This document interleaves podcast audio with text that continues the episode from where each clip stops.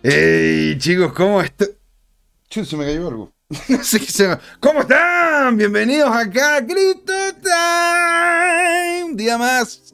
Qué emoción. Día miércoles, día de educación, de conversa sobre las cripto. ¿sí? Hay, muchos que me están, me están hablando sobre que han habido bastantes problemas en el mercado porque lo tenemos completamente rojo. Si es que el lunes estábamos algo contentos, ¿no? De ver algunos brotes verdes, hoy día tenemos una sangría a nivel Dios. Sí, tenemos una sangría a nivel Dios. Pero bueno, no, no, no hay que alarmarse, no hay que alarmarse. Hay, que estar, hay que estar, ¿no es cierto?, viendo hacia a dónde están las oportunidades. Y de hecho, una de esas cosas que son las oportunidades que entrega esta industria es lo que vamos a conversar en la segunda patita, porque vamos a estar con Rashid y Sergio. Ahora ustedes me dirán, ¿pero quiénes son Rashid y Sergio? Bueno, ellos son los, eh, los dueños de elpalacio.cl, que es uno de los, un emprendimiento muy interesante que lo conocimos durante el Pizza Day. Y decidimos compartir, ¿no es cierto?, la historia de vida de estos chicos, que es muy interesante, aparte de poder de, poder, ¿cómo puedo decir? De poderles mostrar en aquí, ahí mismo, en el cuarto de milla, lo que es implementar pagos en Bitcoin y cómo es que los pagos en Bitcoin van a terminar siendo la media del mercado. Eso es lo que estamos apostando todos nosotros. Andy nos dice, sí, al fin es hora de hablar de cripto. Sí, hemos vuelto aquí de nuevo, día lunes, miércoles y viernes de repente no sale, no sale en redes sociales porque se atrasa un poco el bot, alguna cosa. A las 6 partimos las transmisiones y a las 10 a, las 6.10 abrimos el programa. Ahí don Juan Limón dice palacio.cl. Eh, no, es elpalacio.cl. Es el palacio. Aquí te lo voy a escribir. Es el palacio.cl. Ahí para que lo, para que lo vean. Sí, el palacio, exacto, Palacio Alcázar porque ya está tras bambalinas don Jorge dando algunas, algunos lineamientos. Tomigro 2021, ¿no, ¿no es cierto? Nos manda un gran saludo, nos dice que, y Coque Fisher nos dice, es Crypto Time, ¿por qué? Y ahí le respondemos nosotros en grande, porque es hablar de criptos. ¡Qué emoción! A ver, ¿con quién más está, quién más nos está acompañando? Don Juan Limón, ¿no es cierto? Que le manda un gran saludo a don Dorge. Pero bueno, le mando un gran saludo ahí a, ¿cómo se llama? A don Jorge, ¿verdad? a, don Jorge, el nuevo holder. Y bueno, vuelta en Fintech, mando Palacio Alcázar. Ahí vuelve a comentarlo el hombre muy bien. Y como ya saben, está tras bambalina, está esperando salir. Queremos escuchar de él, de su FOMO.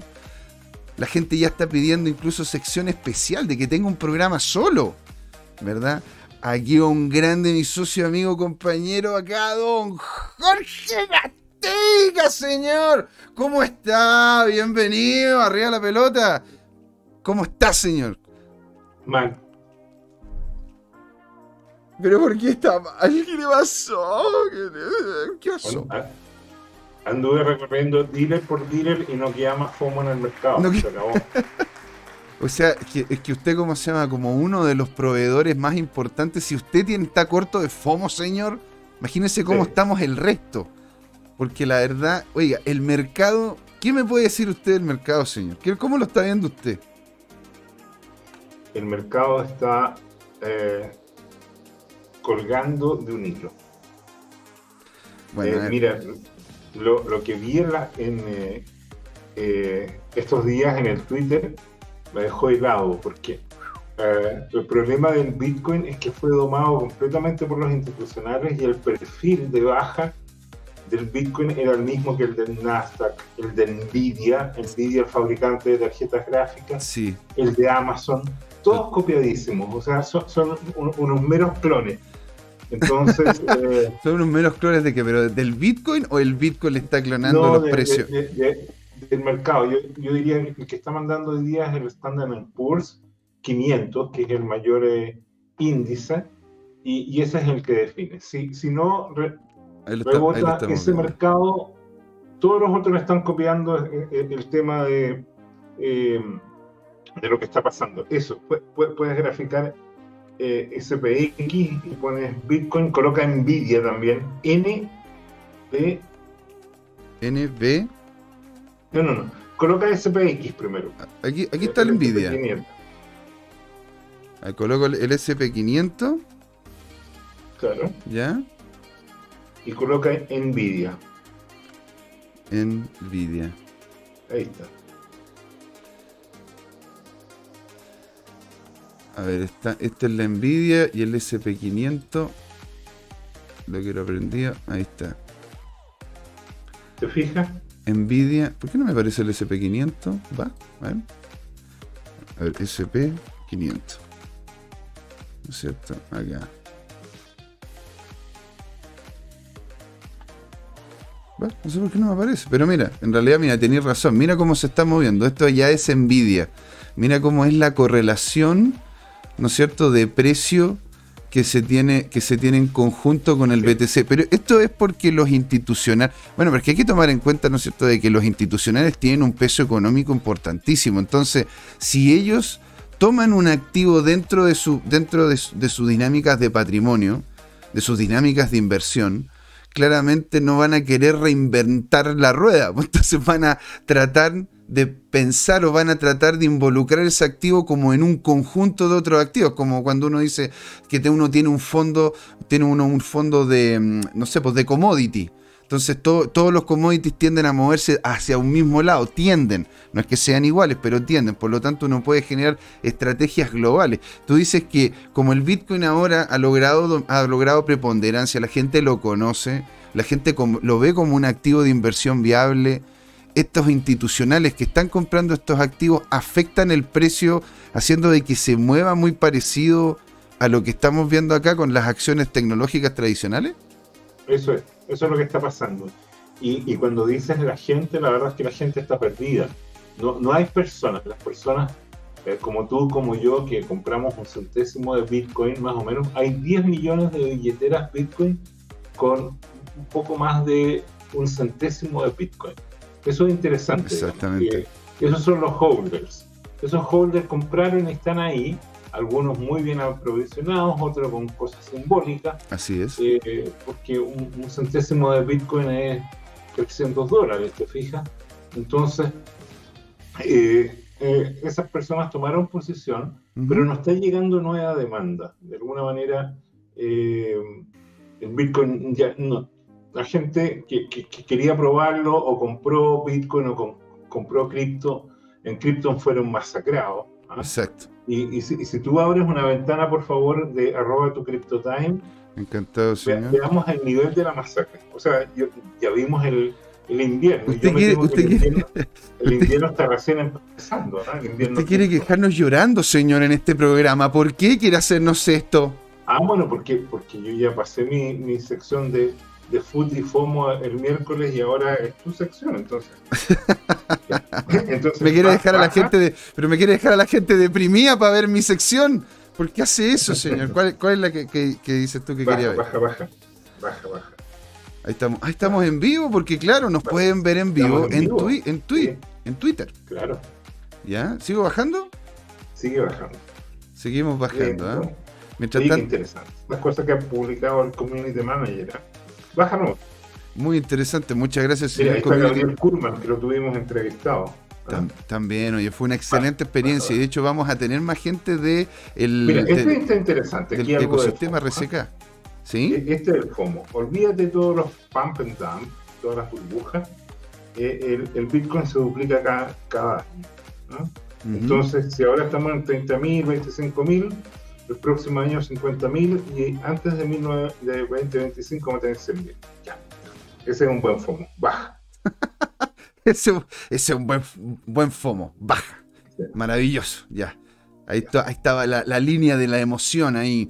Emocionante. A ver, ¿qué, qué, esto es también? Ese también está bueno, pero baja al siguiente. Bajo al siguiente. baja al siguiente. Después, después comentamos. Este, agrándalo, por favor. Uh, pero mire, señor. Está todo agrándalo, por favor. Agrándalo pero agrande la imagen. Pues. ¿Esta imagen de acá? Este no, en, el Twitter gráfico, no. En el Twitter gráfico nomás, la pura tabla. ah, perfecto, ya, ahí, ahí está. Voy a achicarlo entonces un poquitito ahí para que se alcance a ver toda la moneda. Eso, eso. Mira, yo, yo, yo, eso, eso me dejó pensando, mira, porque está el Bitcoin que ha caído en la mitad, está Ethereum que ha caído en la mitad, está resto de las altcoins, por no decir otra cosa, que han caído 80%. ok. Y, y mira que, quién es el raspado de la olla. El raspado de olla. A ver. ¿Quién es el raspadito de olla? Eh, uy, uy, uy. El, que, el raspado de olla dice es el que más ha perdido. Sí, por el Ah, por bueno. último. Dodge. Pero es que, a ver, hay que tomar en cuenta que el lógico que iba a ter- seguir perdiendo plata porque, a ver, para, hay que tomar en cuenta de que Dogecoin salen cerca de, creo que son 10 millones cada... ¿Cada cuánto era? Cada 10 minutos, ¿no? Ah, No sé, ¿tú, tú dices que alguien suspire ser en 10 millones. No, no, o sea, yo digo, o sea, eh, a ver, si es que hay una cantidad tan grande de monedas que se están creando de forma constante, ¿no es cierto? Sí. Que es el protocolo base de esta moneda, claramente va, va a haber algún tipo, va a haber algún tipo de inflación al respecto. Bueno, es lo que hemos visto acá y lo hemos comentado más de una ocasión, el Estado imprimiendo y imprimiendo eh, dinero, bueno, claramente termina baj- bajando de precio y tiene menos valor. Pero, pero tengamos fe, dado de que nosotros tenemos, queremos generar la campaña, hagamos a Jorge un millonario en Dogecoin. Así que, si es que no- así Oye, que esto, esto nos no- da un norte, nos da, nos da una, una, idea. Me queda claro que el raspado la olla. Pero bueno.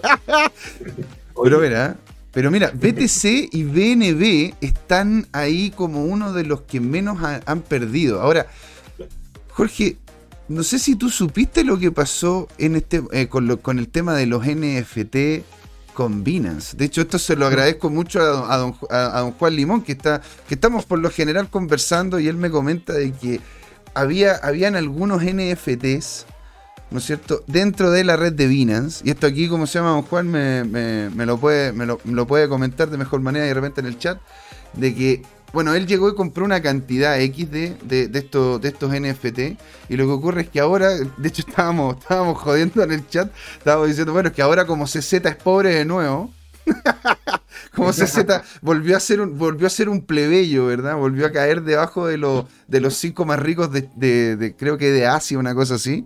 Entonces está, está, lo que está haciendo este tipo es literalmente decirle a todos, miren, agarren su NFT que compraron a 100 pesos o a 100, mon- mon- a 100 monedas, ¿verdad? Y quémenlo. Y si ustedes los queman, les vamos a dar un ticket. Y ese ticket les va a permitir, va, a- va a permitir canjearlo por otro NFT. Y tú decís, bueno, me imagino yo que va a ser un NFT más o menos del mismo valor del que, del que yo quemé, pues, ¿verdad? ¿O no, Jorge? ¿Tú qué Sí. decís, Jorge? Yo, yo digo que eso, e- eso es pura basura, no sirve para nada. Pero, a ver, ¿pero tú qué crees? NFT ¿Crees que va a tener el mismo valor? Miguel, te tengo que decir la dura. Dime, ¿Cuál es la dura? Los NFT son los new icons. Las esa- yo, lo, yo lo he escuchado en más de alguna ocasión, ¿ah? De verdad, de verdad que me, han- dicho también lo mismo, de que son, son las nuevas ICO, en donde una cantidad ridícula, pero ridícula, de, de- dinero terminó yéndose a la... Por eso uno tiene que investigar, uno tiene que revisar antes de invertir, porque me- si es que ocurre esto con BNB, porque al final uno, ¿por qué invierte en la plataforma de Binance? Porque uno coloca dinero en los stacking de Binance, porque uno coloca plata en Binance, porque uno compra y vende en Binance, porque te entrega a ti un nivel de seguridad. ¿No es cierto? En donde se supone que ellos iban a ser presentes en relación a tus ganancias y iban a ser presentes en relación a tus pérdidas. Pero ¿qué pasa si es que eh, empezáis a ver de que una de las... ¿Cuándo has visto eso? Eso no existe en el mundo. ¿Cómo? Pero a ver, bueno, es, es, es lo que uno, es lo que por lo general uno tiene ahí en top of mind, pensando, ¿no es cierto? ¿Y qué ocurre? ¿Qué termina ocurriendo? Oye, Desenchufaron Miguel, esta cuestión. De una. Ah, mira, aquí, aquí como se llama, nos te- dijo Juan Limón. El ticket de Yo- yo- entrada. es- ¿Ah? Yo veo que pasaste por los cursos de ingeniería comercial y, y- y tu parte filosófica y psicológica quedó muy débil. Porque, mira, Por hay un principio básico en negocio.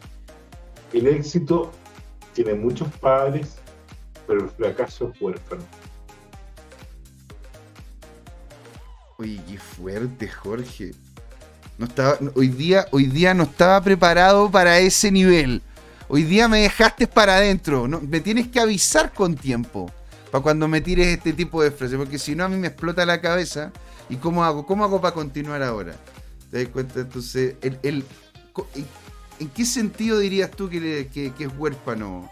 Eh, porque tú dices que la gente tiene que investigar más, porque este... este el, tema de pensar de que tú compras una altcoin o alguna de estas basuritas y después eh, pensar de que Binance o alguien que se benefició, que, que se beneficia por cobrar comisiones, te va a acompañar en las pérdidas, eso es un enfoque. No, pero acompañarte en las pérdidas. No, no, pero es que a acompañarte en las pérdidas significa que te van a venir a cobrar. ¿Verdad? O sea, si tú perdiste plata, ya esa plata que perdiste no la vas a, no la vas a, recuperar. Ahora, si ganas plata, ahí están también pagándote lo que corresponde. Eso, esto yo estoy hablando de esa, de esa relación. Yo, y aquí, como se llama, Juan Limón nos dice, el ticket es para la entrada a una rifa. De hecho, yo me equivoqué, perdón, perdón, pido la de... que te puede tocar, que te pueden tocar de 2 dólares, de 5 dólares y de 10 dólares. Cambias tu NFT que te costó 15 dólares a 1000 dólares por la posibilidad de ganar 2 dólares. Y si no cambias por el boleto de rifa, ya lo perdiste, jodiste, te fuiste. te fuiste por el water, te tiraron la cadena. Es una, eco. Oye, pero mira, yo quiero volver a, lo que estábamos comentando de Dodge porque está muy sabroso todo este tema. Mira, eh, eh, en el hilo de Elon Musk, eh, se, se, armó una controversia con el creador de Dogecoin, que se llama Jackson Palmer, nombre para recordar. Y, él tiene un humor especial y denunció que las criptomonedas son una tecnología inherentemente eh, derechista e ¿Ah? hipercapitalista. ¿ya? Pero yo creo que eso lo hizo con humor. Pero el tema de fondo es que Elon Musk se agarró y, y, estuvieron hablando ahí en discusión sobre el código y toda la historia. Y mira lo, y mira lo que escribe textual Elon Musk. Esto ya son palabras de farándula de segundo nivel, pero bueno, ¿no? ¿Lo estáis viendo en algún, en niños escriben, claro, es un Twitter del 31 de mayo. Dice, mis niños escriben mejor código o escribieron mejor código cuando ellos tenían 12 años que el script sin sentido que Jackson me mandó. Como yo dije, si fuera tan fabuloso, él lo compartiría con el mundo y haría eh, una experiencia de cada uno con Twitter mejor. Si lo hace, ustedes verán por qué lo digo. Jackson Palmer es una herramienta. Wow, suave, ¿ah? Suavecito. Oye, le vamos a decir el suavecito. mira, mira, el remache. ¿Ah? ¿Ya? Después, un rato después, escribe Elon Musk y Palmer siempre se olvida de mencionar que él no escribió ni siquiera una línea de código de DOT. ¡Oh, boom! Así en su cara. Imagínate decirle, pero es, que es cierto, porque este tipo era mucho más como el tema como, como de comercio más que nada. ¿No? Era como el, el área comercial de ahí. Qué locura, ¿eh? Sí, soy, sí lo soy. Ah, güey, de hecho aquí hay una pregunta que te está, te está haciendo Kurt. ¿Es Jorge maximalista Bitcoin? Solamente para entenderlo. ¿Lo eres, Jorge? No sé, hay mucha gente que se lo pregunta. Está muy. Es, algo muy extraño de tu parte. O sea, ¿por qué va a ser extraño ser maximalista? El tema es muy. Mira, hay que entender de dónde viene. Nosotros formamos la asociación Bitcoin Chile, y después, porque es, un tema de estudiar las criptotecnologías que sustentan a Bitcoin Chile, no para promover las criptomonedas o las altcoins o las shitcoins. Eh, para nosotros el Bitcoin es una tecnología que es tan fundamental como el TCP/IP. Mucha gente ni siquiera sabe, pero lo que llaman Internet en realidad es un protocolo de transmisión de paquetes que se llama TCP/IP, ¿ya? Eh, entonces uno puede asimilar a Internet con TCP/IP y es una tecnología. Y en su momento TCP/IP compitió con muchas tecnologías propietarias de IBM, de Nobel, de Microsoft, de cuánta empresa de computación medida. Cada uno de ellos inventaba una mejor Internet porque querían ser propietarios del territorio donde se jugara el partido, digamos. A la gente le encanta ser el dueño de la cancha, porque para cualquier cosa, si, si hay problemas, simplemente saben que toman la llave, le ponen candado a la cancha y se llevan la pelota. Se acabó el cuento. En cambio, Internet es de nadie. Claro. ¿ya? El TCP/IP es de nadie. Se concordó, en sus comienzos fue financiado por el Pentágono, ya eh, fueron proyectos tecnológicos entre los militares. Que nadie se comporte como Kiko, ¿no? Que nadie se comporte como Kiko, ¿no? Que llegaba, se enojaba y se llevaba la pelota y dejaba al chavo del 8 pegando ahí. Claro. Y, bueno, eh, lo mismo pasa con Bitcoin. Alguien escribió esto y después eh, se escribió el paper, se desarrolló software, mucha gente cooperó, bastantes de la comunidad. Y cuando ya eh, las personas estaban soportando el Bitcoin Core, que es el núcleo de, de la tecnología Bitcoin, Satoshi desapareció y nunca más se supo ver. Y el proyecto siguió con vida propia y eso es interesante. Entonces, desde ese punto de vista soy maximalista. No dudo que hay valor, y a mí me encanta, por ejemplo, como personalidad Z. Yo encuentro que tiene valor crear un negocio que esté en el corretaje. me parece mal que, Bitcoin liste eh, una serie de proyectos que son derechamente shitcoin y que deberían estar vetados. Y, debería, pero yo entiendo, él es un comerciante que gana por comisión y por lo tanto, claro, eh, eh, eh él hace lo que le conviene a su negocio, ¿ya? Eh, me estaba comentando de que querías exhumar los cuerpos. Jorge quiere reabrir las tumbas, decía. Mira, vamos a crear una nueva ONG, ah. Shitcoin, Chile. ¿Tú, ¿Tú participarías en algo, en algo similar, Jorge? Así, Shitcoin Chile. Así tenemos, no. sé, la Bitcoin Chile, la Shitcoin Chile. Pero ¿por qué no? Todos los shitcoiners deberían juntarse y, amarse también. ¿Por qué no? Mira, existen, existen los, los, eventos cripto. De hecho, hay eventos de Ethereum, hay eventos, de, entiendo, de Cardano. Cardano, entre paréntesis, es interesante el repunte que tiene, porque uno de sus creadores partió diciendo, ¿saben que nosotros tenemos la estrategia de ir eh, despacito, piano piano? Mm. Y como dice el, dicho, va lontano es que va despacio y va lejos. Bueno, pero eh, eh, el tema sigue, sigue nos mostrando tú, ¿ah? ¿Cómo, ves eh, el asunto? O sea, imagínate. Yo, estaba todo lo que, ¿no es cierto? Es sabroso para entretenernos con el tema de Dodge ¿no?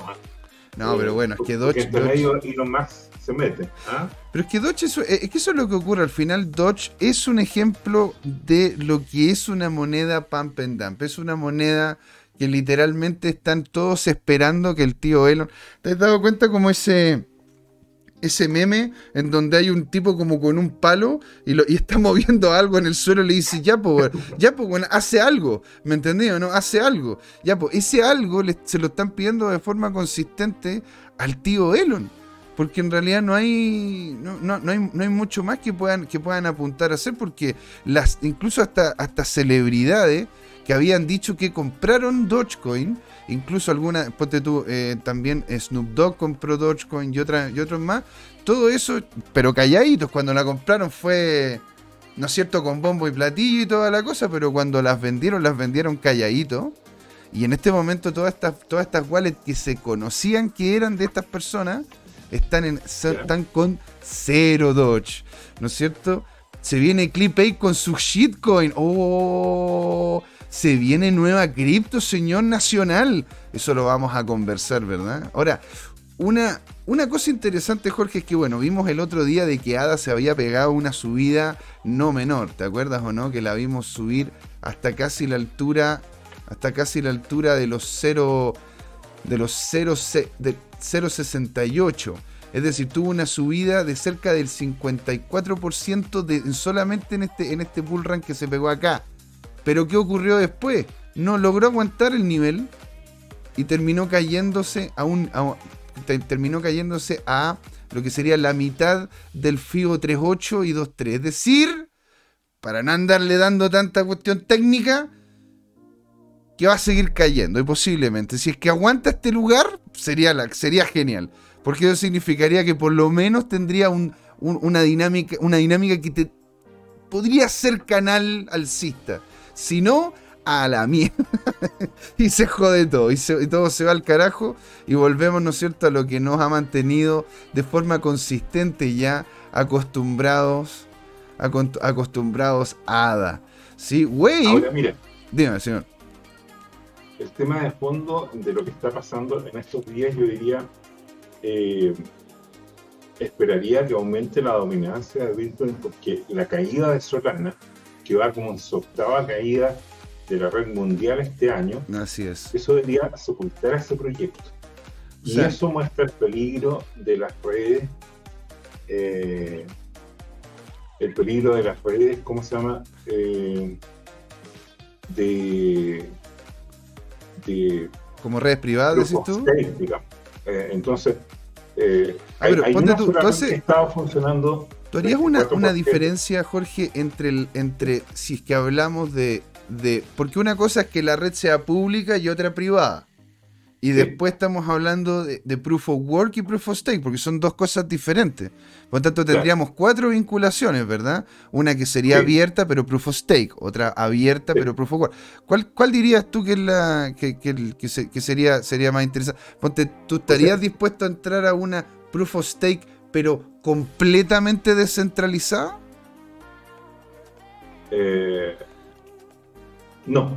Y, y el tema es el siguiente.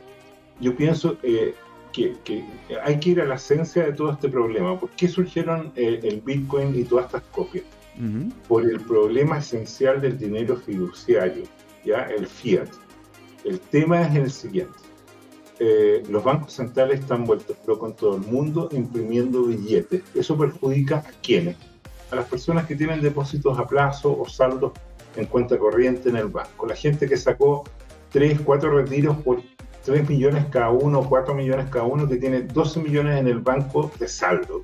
Sí. Eso está perdiendo más o menos, u- u- en teoría, un 7 a 8% anual, pero en la práctica está perdiendo entre un 10 y un 15%, porque la, la inflación real siempre es mayor que el agregado que maneja el gobierno, ¿ya? O, o que se supone que es independiente por el línea, pero en la práctica eso siempre Y son bueno. manejados.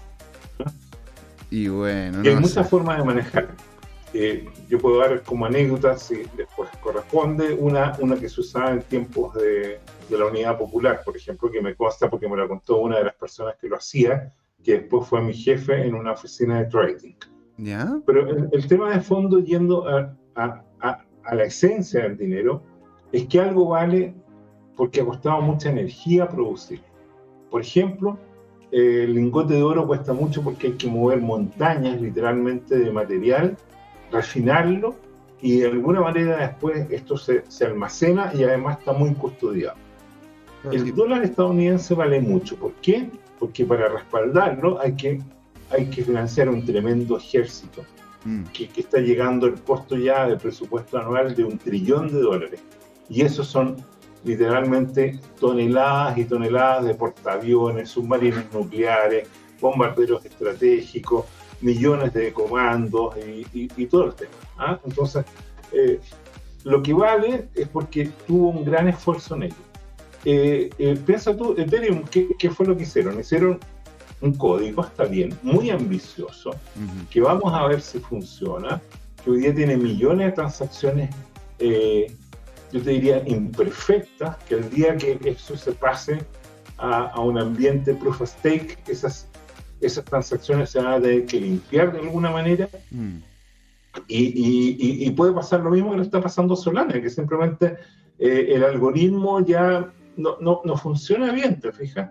Entonces, e- e- ese, ese es el problema. Ahora, no dudo que de repente, eh, sup- supón tú que se ve, viene un all-season que, que podría estar ahí si es que Mm. la economía mejora globalmente. Ahora, el tema de fondo es el siguiente. Si la economía se enfría y se congela y no hay liquidez y, se- y- y- y- empieza a desaparecer y, y suben de precio el petróleo o los alimentos, eh, ni las personas ni las instituciones tienen dinero para comprar nada más que no sea esencial. Y ahí es donde va desapareciendo el dinero que uno le pone a Facebook y naturalmente el que le pone a Bitcoin y naturalmente con mayor razón el que le pone a las altcoins. ¿Te parece? Entonces, esto, esto hay que ubicarse globalmente ¿ah? y tiene que ver con la economía. Y si además hay otra eh, perspectiva de guerra, por ejemplo, o cualquier otro incidente mundial, eso enfría más las expectativas y la gente se refugia en lo que percibe como valor más directo, ¿ya? Que hoy día podría ser contratos de petróleo, por ejemplo, o de alimentos, los commodities en este ambiente depresivo se valorizan mucho más porque tú los necesitas. Si por ejemplo eres un fabricante de autos, tienes que comprar litio o tienes que comprar aluminio porque lo vas a necesitar para poder eh, terminar tu automóvil. ¿Te fijas? Entonces ahí aparece el ciclo de las commodities o materias primas y ahí a Latinoamérica le va bien. Entonces lo mismo es válido en las cripto. Eh, el tema de los NFT y la, eh, es una cosa que, que, que, tuvo su auge en abundancia, ¿ya? Cuando había mucho dinero, cuando el crédito era barato y todo lo demás. Ahora el dinero, hay que entenderlo, está desapareciendo. Está muy manejado por los bancos centrales. Eh, piensa tú que el mercado rico en Estados Unidos eh, está moviendo 2 trillones de dólares. Hace un año era un trillón de dólares al mes, ¿ya? Y, y, bueno, los, los bancos hacen ese servicio y ganan en consecuencia. El, año pasado que movían un trillón de dólares al mes, eh, cobraban 500 eh, mil millones de dólares por hacer el servicio. Mm. ¿Te fijas? Y, bueno.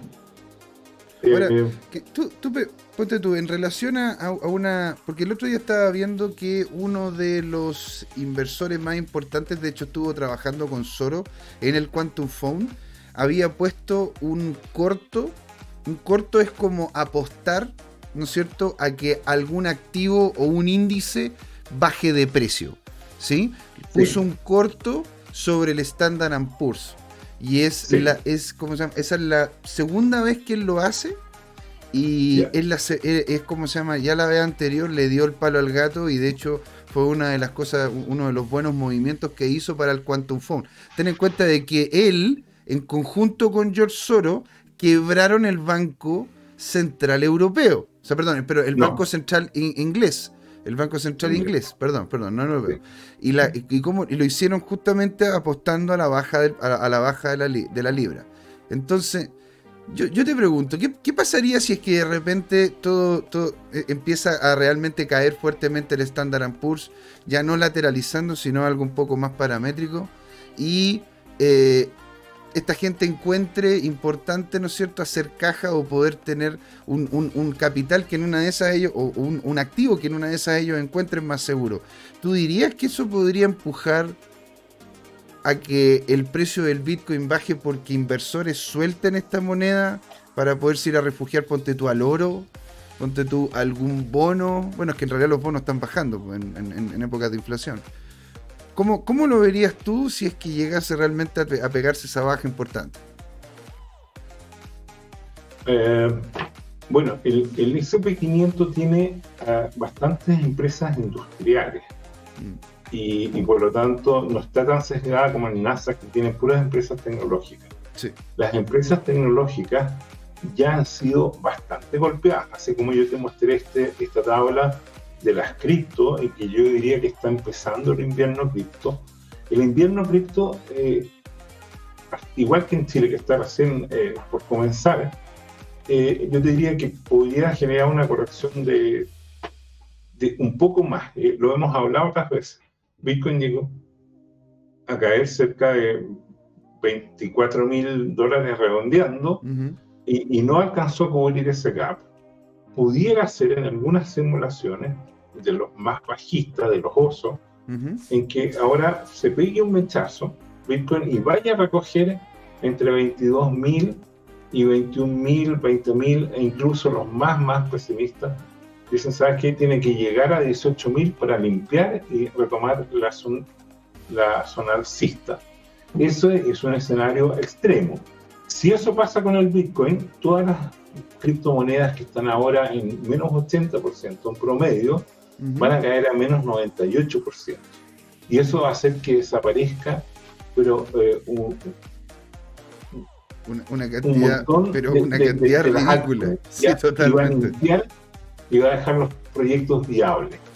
Y, desde ese punto de vista sería hasta, hasta conveniente que el ecosistema aprenda con dolor que, que el, el, tema de las altcoins o sea, mira, yo medio en broma, medio en serio, me enojaba cuando ah, hablaban del Shiba Inu y se reían tu micro y tú y hacían fiestas sobre el tema y de que había subido 10% en la semana, jajajaja. Ja, ja, ja, bueno, a ver. todo el tema. Entonces, ¿cuál, es el tema? Que cuando tú estás apostando a esos memo coins, es cierto que de repente puedes tener valorizaciones importantes y, puedes ganar 30% en una pasada. Pero el tema de fondo es que cuando estás con un esquema de ese tipo, son tipos eh, Ponzi, pump and dump, y de repente esto se desploma y pierdes todo tu capital.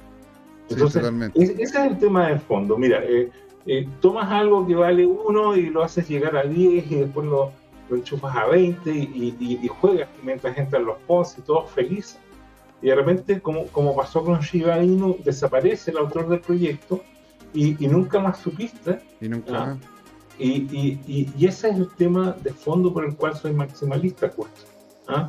De, que, de que los proyectos están por demostrar y, yo me di un broma medio en serio y dije, mira, Ethereum, yo tengo, tengo susto de que, de que pudiera ser el siguiente Luna. Y. O sea, es que a ver, ten en cuenta el, pedazo de ecosistema que tiene Ethereum. yo ahí en ese sentido voy, a hacer. No, tenía más de 60 mil millones de, dólares en todo un tremendo ecosistema. No, la verdad, la, verdad que, no, no, la verdad que no. Luna, Luna tenía, Luna tenía una cantidad de dinero importante porque claro, eh, era, era primero mucho más centralizada que lo que era que lo que es Ethereum y lo otro es que también el ecosistema de Ethereum ya lleva años y está bastante más solidificado. Porque ten en cuenta de que Luna no Luna que cuánto cuándo partió hace hace 3 4 años, dos años y medio atrás. En cambio Ethereum ya lleva unas ya, lleva lleva desde el 2017 más o menos haciendo haciendo cómo se llama ecosistema, haciendo cosas, haciendo movimiento y desde antes incluso haciendo cosas. Entonces es bien potente. Kurt 70 dice, se, viene una gran caída en la renta variable y cripto. Sería una oportunidad única para comprar barato, para luego, el próximo bullrun, forrarse. forrarse. Pero, espera, espera.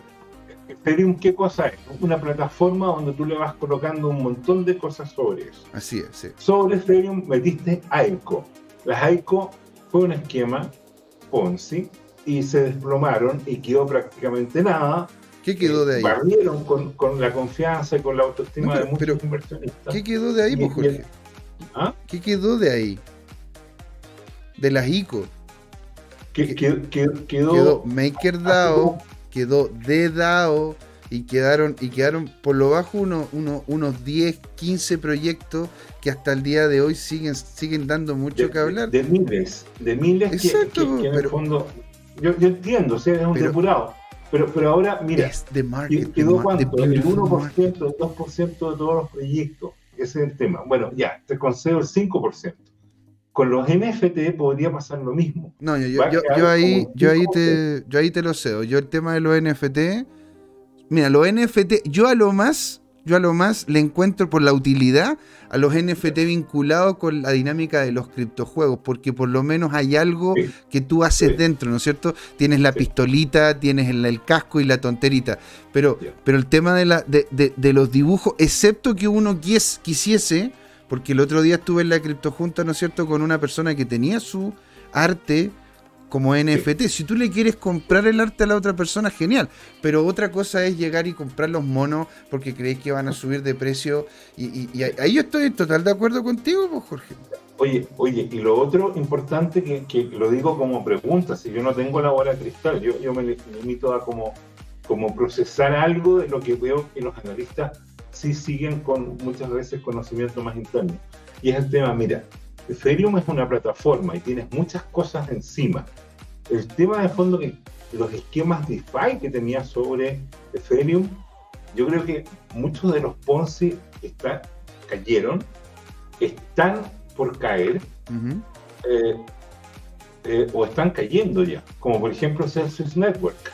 Ahora, Celsius Network, eh, entre que lo comentamos, me parece que el viernes o lunes pasado, se pegó incluso una subida y subió como de 5,5 a 7. Mm, pero, pero después de haber bajado de cuánto, de, de, bajó a menos de un décimo de lo que era el, valor inicial. Entonces, eh, entonces, el tema de fondo es que esos esquemas, eh, yo, la sensación que tengo, y por eso soy maximalista, que muchos de esos esquemas son no son sostenibles, no son viables a largo plazo.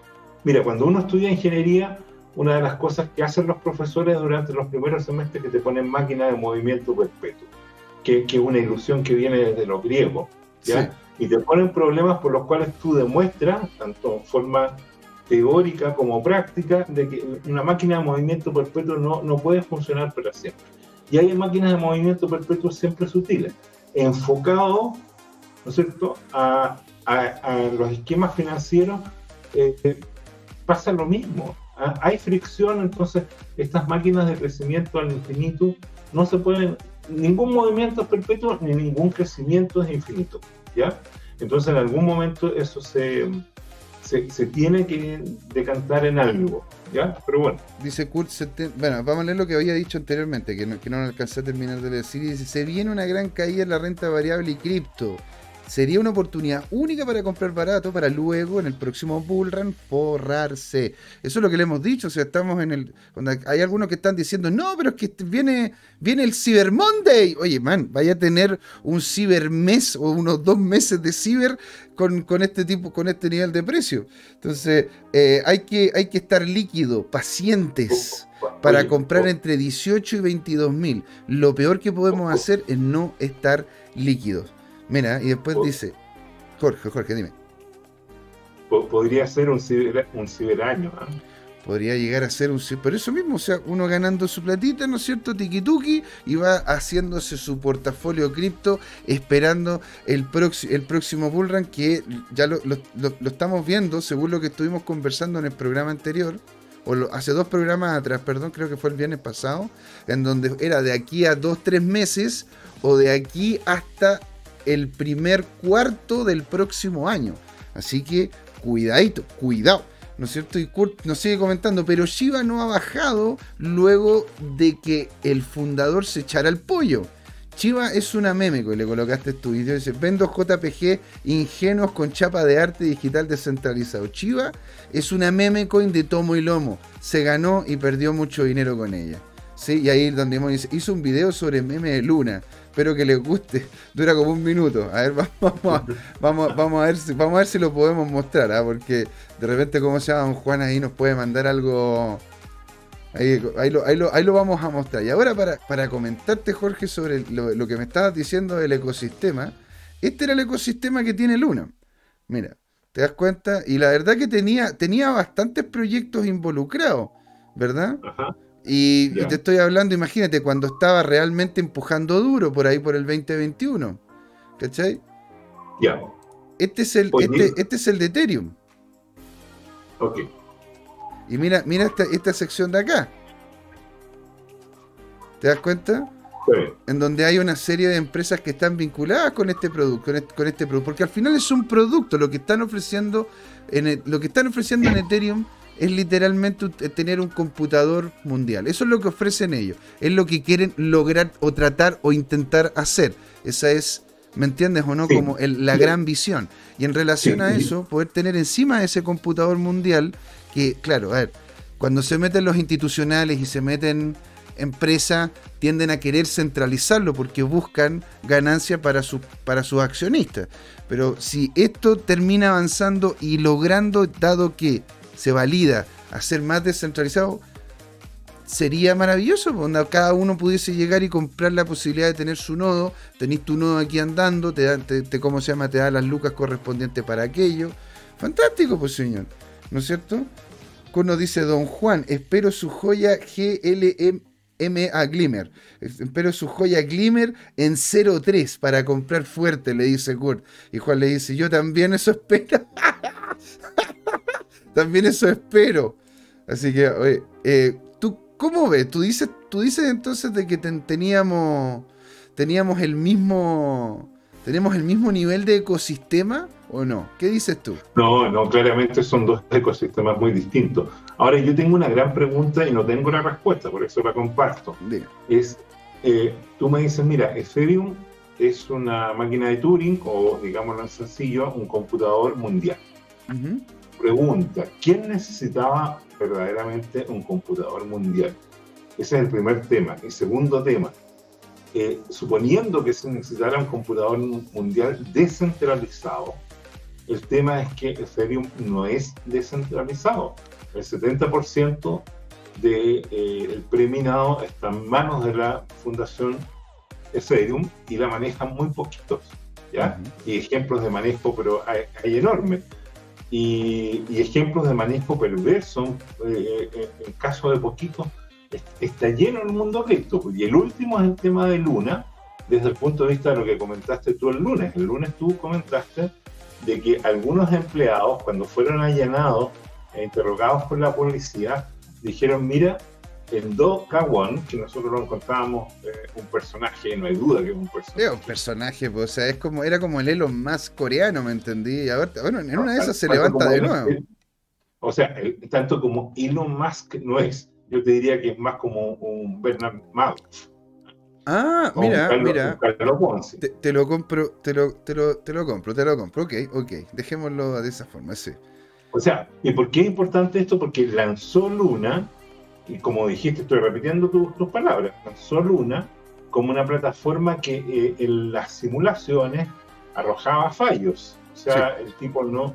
Eh, eh, eso es algo que Elon Musk jamás haría. O sea, y de hecho, el que lo dijo fue. Los, los, los, cohetes, pero, pero el tipo jamás hacía una prueba, lo tomaba como un aprendizaje, pero jamás hubiera puesto unos astronautas encima de un cohete que, que, que, estaba con chance de reventar. O sea, lo, mismo, lo mismo con los autos las estructuras valóricas, ¿para qué te voy a decir? Pues hay, hay, gente de todo. Y aquí está, ok, mira, aquí vamos a colocar el video del señor Limón, porque ya le pegué una revisada y está limpio, no hay, no hay nada, no hay, no hay, no hay cochinada, no hay nada. Así que vamos a ver qué. ¿Ah? Se puede colocar en horario menores. Se puede colocar en horario menores. Entonces, llego y vamos a ver cómo, a ver si, a ver si se, si se escucha, chicos, ¿eh? Mira, ¿eh?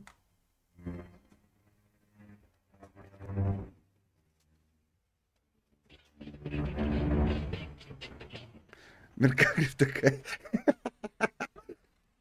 your designated evacuation center. Lord, you are subject to arrest under martial law. Please put your hands out there, palms together. You will be held in detention until your evacuation center clears you for transport. Take it easy. Take it easy. El mercado se recuperará, tranquilo. How did this happen? The moon. Come on, move it. You've been living under a rock? Yes, I've been living under a rock. Now, now tell me. La meterán a Binance, dígame. ¿Qué, qué, qué, qué, qué cuestión? for the lunar colony screwed up the orbit, okay? The moon's breaking up, all right? La luna se fue al carajo.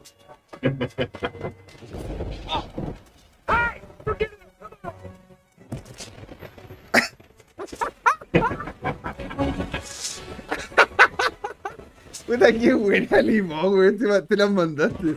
Noticias de cateos de Luna, declaraciones de Luna. Luna 2.0, cielo Luna. Pero qué bueno, oye, maravilloso, Limón. Estuvo muy buena. Oye, oye, hagan, hagan, hagan, su favor, vayan a, ver el, vayan a ver el canal de Limón. La verdad que es fantástico, tiene este tipo de cosas. Aparte que el hombre también conoce mucho este tema de cripto. Y señores, siendo las 7 eh, pero exacto en punto, ¿sí? Nos vamos a hacer, vamos a hacer la primera pausa para poder adentrarnos en la segunda parte con Sergio y justamente el señor Rashid. que tenía otra, otro, otro nombre en mente y no quería equivocarme, ya me he equivocado mucho con los nombres. Y aquí dice, está muy bueno, exacto, señor. Así que señores, no se vayan. Esto sigue. Porque es Crypto Time. ¿Por qué Andiuo y todos los que me dicen también en el chat y Jorge? ¿Por qué? ¿Qué ocurre, Jorge? Es hora de hablar de cripto. Es hora de hablar de cripto, señor. Maravilloso. Toda la energía, ahí nos vemos. Ahí nos vemos. Hola amigas y amigos, en este intermedio les queríamos recordar que esta comunidad CryptoTime la hacemos todos. Así que siempre invitados a nuestros canales de difusión en Twitch, Twitter, YouTube, LinkedIn y Facebook. Búsquenos como CryptoTime, con y latina, así, latinos como nosotros. Los esperamos para intercambiar información, hacer nuevos amigos y conexiones en este hermoso mundo del blockchain y las tecnologías descentralizadas. Suscríbanse para estar conectados y saber sobre nuevos episodios. Un gran saludo de Jorge Gatica y José Miguel. Ahí nos vemos. ¡Hey chicos! ¿Cómo están? Bienvenidos acá a la segunda patita de Crypto Time, ¿sí? Y aquí estamos, ¿no es cierto?, con unos grandes, con unas personas que dan ese paso adelante, que son pioneros, ¿no es cierto? ¿Quiénes son ellos, Jorge? ¿Cómo los conocemos? Bueno, eh, eh, ellos son hombres de negocio. La verdad es que siempre nosotros presentamos a, nuestros personajes porque nos mandan el currículum vitae o, porque los espiamos ahí en las redes sociales. ¿ah? Y, así fue como me enteré que, que, por ejemplo, Rashid tiene un perfil LinkedIn donde aparece que eh, era, o no sé si sigue siendo, administrador de una comercial. Entonces, pero desde el punto de vista, lo más importante de ello es que, bueno, eh, tú y yo somos descendientes, familia de comerciantes José Miguel, ¿ah? y ellos son unos comerciantes de tomo y lomo. Y te voy a explicar por qué me di cuenta que, eran como, como de la familia, si tú quieres, o del gremio porque ellos tienen un eh, Palacio Alcázar, que es el nombre de la marca comercial, pero, pero su especialidad es la comida árabe ¿ah? Y, y, las cervezas, por así decirlo, de autor, porque tienen cervezas muy singulares, muy especiales y no, no, no son las que podríamos llamar eh, generales o mainstream, como se dice, sino que son, son eh, cervezas especiales. Y, y el tema es que venía el Bitcoin Pizza Day y ellos no se hicieron ningún problema. Dijeron, ¿sabes qué? Vamos a hablar con el maestro de cocina y vamos a tenerles pizza y punto. Y, listo, y se armó. ¿ah? Y, lo otro es que tienen un local. Está bien, pues son comerciantes. Eso es lo que, Ahí está, ya. Y, bueno, y, tienen un local que está muy bien ubicado en Sanjata, ¿no? En el polo financiero de Santiago y, es muy entretenido porque durante varios días de la semana tienen diferentes eh, comunidades eh, a las cuales albergan, ¿no es cierto? Y, y, con las cuales comparten con música, con, con, actos artísticos. Entonces es un lugar muy entretenido para visitar y con comida muy sabrosa para degustar. ¿Dónde queda? Queda en Euro 2738, esto es muy cerca del bosque esquina Vitacura, que yo te podría decir que ese es el polo simbólico y que a su vez está como a 3, 4 cuadras de, del segundo edificio más alto de Latinoamérica, que es el Costanera Center. Entonces, están ubicados entre dos grandes torres, ¿no es cierto? La torre Titanium, la torre Millennium y, y la torre Costanera Center. Están, como podríamos decir, perdón por el vulgarismo, en la papa misma. Están ahí, donde las papas queman. Ahora ustedes dicen, ¿por qué? ¿Por qué esta gente está aquí? ¿Por qué, cómo se llama, los tenemos aquí? ¿Por qué ellos dieron ese paso adelante que yo decía? Ese ah. paso de tener pagos, ¿no es cierto?, en criptomonedas. Y no solamente eh, con el tema de, la, de, la, plataforma, de la plataforma de pago BTC, sino también aquí me comentan de que se puede pagar con ClickArts. O sea, ustedes se han diversificado del pago tradicional. Nosotros, la comunidad que nos sigue, ¿verdad? Que en realidad somos todos cripto fanáticos, cripto fans, podemos ir a su local y comprar lo que queramos con criptomonedas. Ahí está, ahí está, ¿no es cierto? La clicar, ¿no es cierto? Ahí se puede comprar con eso también. Entonces, señores, lo primero un poquito de historia, ¿no? Para que la gente diga, bueno, ¿quiénes son estas personas? ¿Quiénes son Sergio? ¿Quiénes son Rashid? Cuéntanos un poco la historia de cómo terminaron llegando a eso y después la segunda pregunta más importante, que ¿cuál es, Jorge? Eh, ¿Cómo conocieron al mundo cripto? ¿Cuándo fue la primera vez que escucharon hablar del Bitcoin o de criptomonedas? Los escuchamos, chicos. Mi, socio Rashid va a empezar. Gracias. chicos, comenten la cosa. ¿Cuál es la historia? ¿Cómo se conocieron? ¿Cómo llegaron allá? ¿Qué sé yo? nos, conocemos hace bastante años en la iglesia ortodoxa. Ahí partimos. Eh, Sergio nació en el Líbano, llegó a Chile teniendo cuántos, siete años? Diez años. Diez años. Mi respeto. Eh, él nació en el Líbano. Yo tengo ascendencia árabe, pero yo soy tercera generación. Nos conocimos en la iglesia muy chicos. Eh, después del tiempo, de mucho, mucho tiempo, de, a mí se me ocurrió la locura de volver a ir a la iglesia. está, está bien, sí. Y mi mamá me dijo, no vaya a la iglesia, bueno, y yo como siempre fui porfiado, fui a la iglesia, lo juntamos, oye, ¿en qué estáis? No, me hice un food truck y, y recibo pago con cripto y ya, vamos a probar el producto, probó el producto y ¡pum! Apareció el Palacio Alcázar. No te puedo, o sea, tú Rashid es el que tenía ya el food truck con cripto. Así es. Sí, yo me creé, me creé un food truck. Yo administraba locales, eh, activaba puntos de negocio, siempre con dueños. Yo era el administrador, el Sí, claro. ejecutaba. Eh, fue, una, fue una muy buena escuela, la verdad. Y eso me sirvió para ir tomando un poco de experiencia en el camino de los negocios, pero siempre eh, teniendo la visión a futuro de ojalá algún día tener algo propio. Claro. De mi último trabajo me prometí nunca más trabajarle un peso a nadie. Pero tenía que hacer algo, porque Claro. soy, soy padre de familia, entonces eh, el, el- el finiquito en esa ocasión lo invertí todo en crearme un food truck, en fabricármelo desde cero. Eh, eh, ahí también se, se relaciona con, con lo que es el criptomundo, porque eh, conocí a Bitcoin hace tres o cuatro años, un año lo estudié, el siguiente año invertí, al siguiente me estafaron y al siguiente volví a invertir. Y me convertí en un holder. Mira, ahora, pero, pero ¿cómo fue? A ver, porque también uno dice ya, ok, invertí primero y después no, pero a ver, ¿cómo llegaste tú a eso? O sea, ya tenías antes del palacio, tenías un food truck que te pagaban en Bitcoin, hermano. A ver, ¿de dónde Sí, salió sí. eso? ¿Qué, qué- Pero, pero Del- o sea, no, no era, no era que me pagaran. Mi, mi misión, o sea, yo lo, lo- lo veo como misión, era un poco evangelizar. Era que la gente del sector en donde yo lo tenía emplazado, que es un sector popular de Puente Alto, supiera que había otra forma de, de finanzas. Yo soy yo soy súper antisistema, a mí no me gusta el gobierno, no me gusta el banco, pero mi mejor forma de hacer revolución fue Bitcoin. Y ahí me aferré.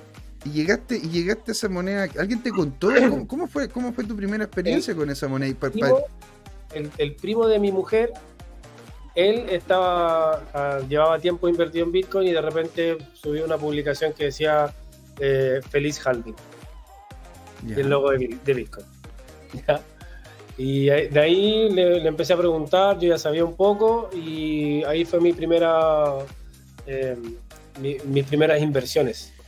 Que erróneamente sería el custodio de una empresa española que hacía arbitraje que terminó siendo un Ponzi. eh, Uh, bueno, así aprendemos, así aprendemos. Así. Ahí aprendí que nunca más había que ser el custodio. De ahí solamente ocupo billetera fría. eh, Mira, la- el, el- el aprendizaje fue no ser el custodio y la fe en Bitcoin siempre estuvo igual. y tú, Sergio, y tú, y Las tú, Sergio, ¿cómo? estafas, perdón, las estafas pueden ser de cualquier modo. Puede ser de dinero, puede ser robo físico de algo, por ejemplo, que entren y te roben eh, tu casa, puede ser robo, estafa en, en, en, eh, cualquier otra moneda o en Bitcoin, porque la gente dice, ah, Bitcoin es estafa. No, señor, Bitcoin es una tecnología blockchain. Entendámoslo. Las estafas pueden ocurrir en cualquier, en cualquier, de cualquier otra forma. Puede ser una, ¿Me entienden? No sé si me supe explicar bien. Totalmente. Ahora, a mí me gustaría saber, Sergio, ¿cómo, cómo fue tu, tu primera implicancia con las cripto? ¿Fue Rashid el que te dijo, oye, aquí hay esta moneda loca, ¿no es cierto? Que en realidad está fuera del sistema. Porque una cosa es que tú lo quieras hacer con tu propio negocio, porque era el de Rashid, pues era su food truck. Y otra Claro. cosa es dar el paso de hacerlo en conjunto y aceptando esta moneda que poco conocías. Porque ¿cómo fue esa primera interacción con la moneda tuya, Sergio? Mira, yo, yo siempre he sido un, un, eh, inversionista accionario desde 2010, Ah, ok, ok. Que, ten- que compro y vendo acciones ya sean chilenas o eh, del Nasdaq principalmente. Y hace tres años, dos o, hace dos años, dos o tres años más o menos, invertí un buen capital en dos grandes empresas que encriptan y desencriptan cripto. Una de ellas se llama Riot Blockchain, que es gringa, Es y la otra se llama Marathon Digital, que si no me equivoco es canadiense. Sí. Puse ahí una buena cantidad de, de dinero ¿Por qué? Porque yo sé que ellos cobran la comisión por encriptar, desencriptar. Le llaman mining, no me gusta el nombre, porque confunde al público. Uno no cava un hoyo para sacar una cripto, uno encripta, desencripta un algoritmo y cobra comisión.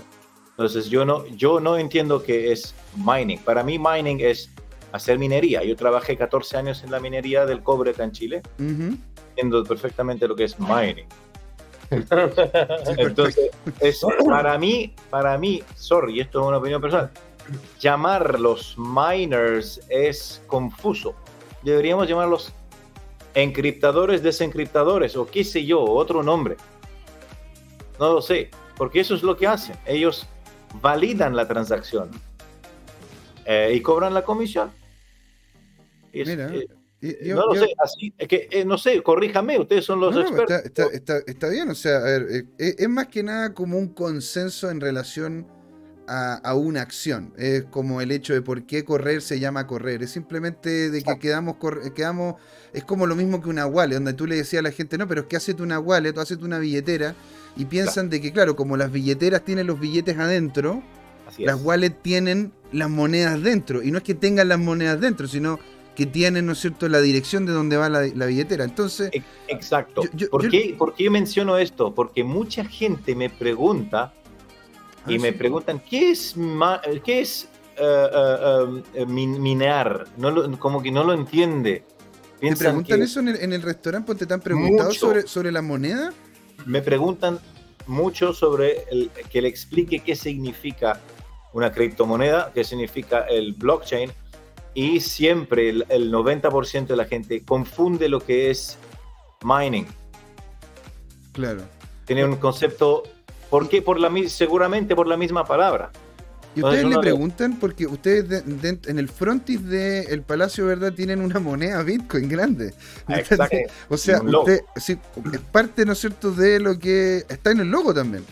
Sí. O sea, Dice- está en dice- el logo, hermano. Dice, aceptamos, aceptamos, Somos. somos, los que aceptan el primer pub, qué sé yo, que acepta, o, o- o somos únicos, aceptamos cripto. Y eh, la gente eh, que tiene cripto nos ha pagado.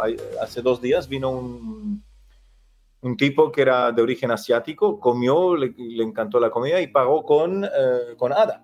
Sí, Pagó Pagó con nada. nada. No te Sí, puedo señor. creer. Pagó con ADA. con- Y- desde billetera nativa. Sí. y se fue feliz. Mira. Porque, pero a ver, y, y- y la gente, porque yo entiendo, o sea, el tipo que ya tiene la cultura del pago en cripto, no, no se da mucha vuelta, ¿me entendí? Onda sabe de que, oye, hay algún sitio, y estuvimos viendo el otro día que he hecho con... eh, eh, ¿Con qué lo estuvimos viendo el tema del mapa? Lo estuvimos viendo con, eh, con, con Miguel. Con, Con Miguel, Mariano. con Miguel y, mi- y- y Mariano nos dijo sobre el tema del mapa. Es decir, hay lugares donde... justa- ahora ahora los, los coloqué a ustedes, pues chiquillos, así que ahí están ahí en, el- en el, Nosotros colocamos los datos de Te ustedes. agradece, sí, sí, lo vimos. Yo dije, chuta, y aquí no está este pero ¿cómo que no? Ahí lo colocamos al tiro nomás.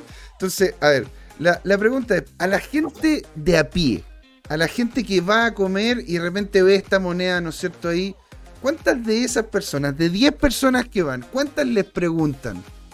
¿Qué es esta cuestión? ¿Ustedes saben de lo que es el bit- Bitcoin? La mitad, la mitad. Por lo menos 50% No pregunta. te puedo creer. Sí, y, y porque mira, mira, mira, yo ando con el logo. Ah, pero estamos hasta brandeados. No pregunten, o sea, si no lo ves en la pared, lo ves en mi hombro o en el hombro del cocinero, si no, en el toldo del frente. en el toldo, está, está bien a la vista. O sea, en- eh, pero pues entonces dicen ustedes de que cerca del 50% de las personas que van a comer ahí, estando Sí. ustedes en un sector eh, como Sanhattan, que es donde se mueven, la- se mueven las lucas, 50%, las lucas son dinero, se mueve el dinero, ¿no es cierto? se mueve la gran suma de dinero. El, ustedes dicen de que del 100% de la gente, el 50% pregunta sobre esto, y pregunta desde el desconocimiento, o sea, de que no saben nada. ¿Y cómo lo comentan ustedes sobre, sobre la Mira, moneda? No, no, no me atrevo a decir de desconocimiento. Al- a- Es que muy- es variado. Sí, por ejemplo, la señora que viene a tomarse el cafecito, de comer el mamul o, o el, o, el, o, la, o la sopaipilla pasada, qué sé yo, que, tiene, que, que no tiene idea de lo que es criptomoneda, pregunta, ¿y qué es esto, mijito? Y uno tiene que explicarle, son a- a- a- criptomonedas, ay, y la respuesta siempre, ay, yo no entiendo mucho, pero qué bueno que lo tienen. Ya, ok, ok. Qué, bueno. Pero Entiendo mucho, está- pero qué bueno, qué bien por ustedes, son excelentes. Claro, que, que bien, pucha, que bien. O está el tipo, el, el, el, el tipo que trabaja en la CCU, en el Scotiabank, en la Reinvial, en, eh, en PricewaterhouseCoopers y Sí. en, en- en el Banco de Chile, qué sé yo. Esos sí saben muy bien lo que es cripto. Y algunos reaccionan, oh, wow, qué, qué avanzado. Claro. O, oh, oh, wow, qué atrevido, porque el Bitcoin está barato. Y yo les digo, bueno, pues me conviene que me paguen ahora que está barato, porque después va a subir. O sea, come on. Come on. Ah, ¿viste? ¿Viste? ¿Viste? Si se nota que son comerciantes, pues Jorge. Entonces, a ver, y usted les llega ese 50. Ahora, de la gente que ustedes conocen de que tienen un, un fondo, tienen, tienen, ¿cómo se llama? Eh, digamos, peso económico. ¿Sí? Ellos han- ¿Ustedes han visto un interés de ellos? ¿Han visto que alguno de ellos pague con cripto? ¿Pero a qué te refieres? ¿A los clientes en general? A los clientes grandes, a los clientes que ustedes ya saben que manejan una cantidad importante de capital. ¿Ustedes, cómo se llaman? ¿Visto alguno de ellos que pague con cripto o por lo general es, eh, es, es el, es el bitcoiner chiquitito o el que, el que no está vinculado con estos grandes fondos? Porque hay muchos, ustedes me dijeron de que habían, iban muchos para allá, gente que llegaba y tenía... Ok, me atrevo, perdona Rashid, que, que conteste yo. Me atrevo a decir que nos han pagado bitcoiners pequeños y bitcoiners grandotes. Grandes. Mm, Ok. Hay que ser- ha- han venido de los dos, porque la cuenta que pagaron era grandota. Entonces, tipo de... Entonces tenía, tenía, tenía los bitcoins para poder hacerle frente, decís tú. Así es. Me, me- me hiciste acordar, Sergio, no sé si ubican a una, a una diseñadora que se llama Lina Saiche, es una alemana, y es la que hace estos, estos, em, estos cartoons, estas caricaturas. Y, y a propósito del Bitcoin Day, Pizza Day, hizo una caricatura del 2010 en que dijo, quiero dos pizzas, o una pizza para simplificar, y dijo, son 10.000 Bitcoin. Y el año 92, eh, perdón, 2022, eh, aparece otro, el mismo Bitcoin y dice, ¿saben qué? Quiero mil eh, pizzas. Es un Bitcoin. Como, para compensar esta diferencia de la valorización que tuvo en, en 12 años, ¿te fijas? ¿Ustedes lo ven como algo, como algo así? ¿Ustedes están aceptando Bitcoin porque están esperando que suba? ¿O están aceptando Bitcoin porque quieren que sea una moneda de cambio? Porque son dos cosas diferentes. Son dos cosas diferentes. Está, como para saber, ustedes, ustedes cuando quisieron implementar el pago en Bitcoin, ¿cuál era el norte que tenían de, de hacer con esta moneda? Porque Rashid ya dijo que era holder. Sí. ¿Qué pasa con Sergio? ¿Cuál es la dinámica ahí? Porque ahora el que está ganando esta- estos bitcoins, ¿verdad? Es el Palacio, que son ustedes dos. ¿Cómo toman esa decisión? ¿Qué hacen ustedes como socios en el momento de que reciben esos bitcoins? O sea, por ahora somos holder. Pero, pero, pero, si en el de aquí a tres meses eh, se requiere comprar una pantalla gigante, un refrigerador, un congelador, qué sé yo, y el Bitcoin subió y nosotros dos no somos tontos, y si queremos vender e invertir, pues lo haremos. ¿Por qué? Porque, Ujú. yo- porque los dos, ambos sabemos que el refrigerador, la congeladora y la pantalla harán publicidad y nos, nos darán poder para poder para atender más público y de mejor calidad. O sea, para, para nosotros el Bitcoin es una, al final es una forma de pago mucho más sencilla que el, el desastre que puta, no quiero hacer No, no, no, quiero no, hacer no, no, no, no voy a nombrar la- pero ok No, no, a ver, hombre, aquí, aquí esto es una conversa relajada. Si no quieres decir algo, está bien, no se dice. bueno, hay, bien, hay algunas empresas de, de- de- que no voy a decir nombre Buenísimo. que cobran mayor comisión no son eh, fiables eh, no son líquidas y causan dolor de cabeza.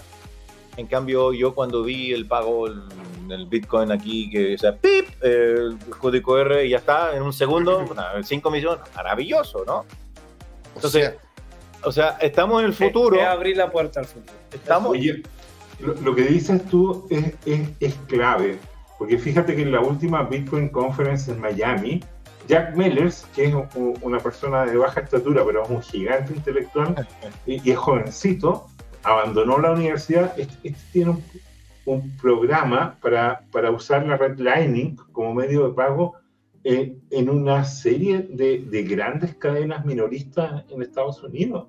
Entonces, de- y, y- y todas esas cadenas, ¿por qué se fueron a, a Bitcoin? Porque como dices tú, el- las comisiones son prácticamente cero, desde pagar 1, 2, 3% a, a las grandes procesadoras, eh, y, y aquí te quedas con, con, con todo el adicional.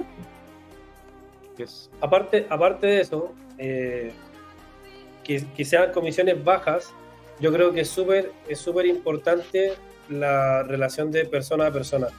O sea, a mí en, en un inicio lo que me movió Bitcoin eh, y todo lo que sea este, mundo, este cripto universo es la descentralización. La descentralización yo creo que, que si llegamos a, a- a- un buen uso, por ejemplo, de, de la blockchain, no tan solo para lo que sean criptomonedas, sino que, no sé, de pronto elecciones presidenciales, eh, no sé, eh, cálculos de ruta, eh, reforestación de, de, de la Patagonia o cualquier cosa que podamos tener control y utilizar estas tecnologías a favor de la humanidad propiamente tal, eh, hay, hay, un, hay un quiebre, hay un quiebre. A mí por lo menos, y esto es personal, no, no, no, quiere decir que sea eh, la, realidad del, palacio, pero creo que compartimos ahí algún poco que a mí lo que sea de persona a persona, sin un intermediario, me gusta más que tengamos que pagarle a una empresa multimillonaria o una empresa que puede manejarnos como ellos quieran y un gobierno que pueda hacer lo que quiera. A mí eso no me interesa, por eso la descentralización me, en el buen chileno me patea el cráneo, ¿cachai? eso, eso, eso es lo que, lo, lo que, lo que me gusta y, y lo bueno es que es mucho más eh, rápido, eh, se puede verificar y hay muchas formas de pago. Nosotros hoy día estamos haciendo, somos los pioneros en Chile, creo, con Transbit y con ClickCard. O sea, no, tenemos dos formas de que nos pueden pagar. O en la ClickCard, que también la comercializamos acá. O sea, si de las que están viendo el programa quieren comprarse una ClickCard, vengan al Palacio, les damos degustación de cerveza gratis y nos compran la tarjeta. Toma. Ahí está. Ya Toma. se, se las dejé ahí. Se las dejaba. Y viste, solamente tienen que decir que vienen de parte de CryptoTime, ¿verdad? Nada más. Nada más. Y con eso, un- una degustación de cerveza. ¿eh? Pero, pero, bueno, y si vamos los conductores, tenemos también una degustación, ¿verdad? O sea, digo yo, na- Pero por supuesto. estoy jodiendo, no estoy jodiendo. No, estoy jodiendo. hombre, va- Ahora, ahora, chiquillo, usted, usted entonces apostando a la descentralización, ustedes eh, viendo cómo la gente se comporta el- al momento de llegar a comprar, al, lle- al llegar, ¿cómo se llama la, la gente al, al- al- lugar? ¿Se van directamente a lo tradicional o preguntan por la otra cosa? Ustedes ven, ven como que dicen, oye, ¿sabes qué? Eh, ¿Qué es esto de acá? Ah, 50 y 50. 50 y 50. Lo mismo que la gente que pregunta en las mesas. Claro, lo mismo, la misma pregunta en las mesas. Cuando se van directamente a pagar, si es que hay un porcentaje que pregunta que, oh, ¿qué es esto? Ah, sí, sí, preguntan qué es, sí. Pero no, no, es que, no es que tengan Bitcoin el 50%, porque no, no es así. Claro. Ya. El- yo diría que el porcentaje, de, el, el porcentaje curiosos, ok, 50-50. Pero el porcentaje que tiene Bitcoin en la mano, del- de los de 10, no sé, será uno eh, o dos, pero de los que tienen Bitcoin en la mano y paga con Bitcoin o con otra moneda, yo diría que puede ser uno o, o uno en 20. Hoy Uno día, en hoy 20. día. Hoy día, hoy día. ¿Y, y eso, y, y esos son más chilenos o son extranjeros? De todo. De todo. Hay mucho extranjero que viene aquí. Sí. Hemos, hemos atendido a italiano, francés, inglés, australiano, árabe, de, de varios tipos de árabe, libanés, palestino, qué sé yo, sirio. Eh, hemos atendido a indios, hemos atendido a asiáticos, hay de todo. Hay varios hoteles acá, varios, no sé, por lo menos cuento 10 Mm. hoteles cerca. Y todo eso es con, y todo eso es con, con, gente, con gente yendo a comprar con cripto. Que encuentro, lo Y bueno. encuentro notable. ¿Y cuáles, ¿Y cuáles han sido, ponte tú, los dolores? ¿Cuáles han sido las cosas positivas? queremos saber cuál ha sido la experiencia de implicar, ¿no es cierto?, este tipo de pago, porque también hay gente que en una de esas es la primera vez que compraba con ustedes, y, no, y, no, y no colocó bien la clave. Y de repente, no sé, no, no tuvo, problema, tuvo problemas con el QR o no me lo lee.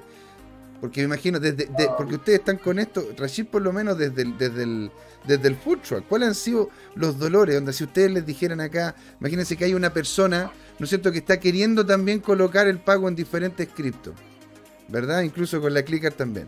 ¿Qué es lo que, qué es lo que le dirían a ustedes? Oye, mira, así partimos, este fue el desarrollo y esto es lo que hemos aprendido. Porque dolores, bueno, hay en todos lados. Mm. Mira, yo creo que eh, un, un, dolor, pero un dolor pasajero, que nos tocó precisamente en estos últimos días, que en el Bitcoin Pizza Day fue un gran día, de hecho ese día eh, lanzamos oficialmente, si se puede decir, el modo prueba de estas dos formas de pago, la ClickCard y Transbit. Mucha gente pagó con Bitcoin, todos fascinados. ¡Wow! Qué, qué rápido! ¡Qué genial! Que, eh, porque es muy sencilla, es muy amigable la aplicación. Lo mismo la tarjeta, escanear un código QR y ya. Eh, la el, el, devalúo de la moneda posterior a un cobro para nosotros como comercio.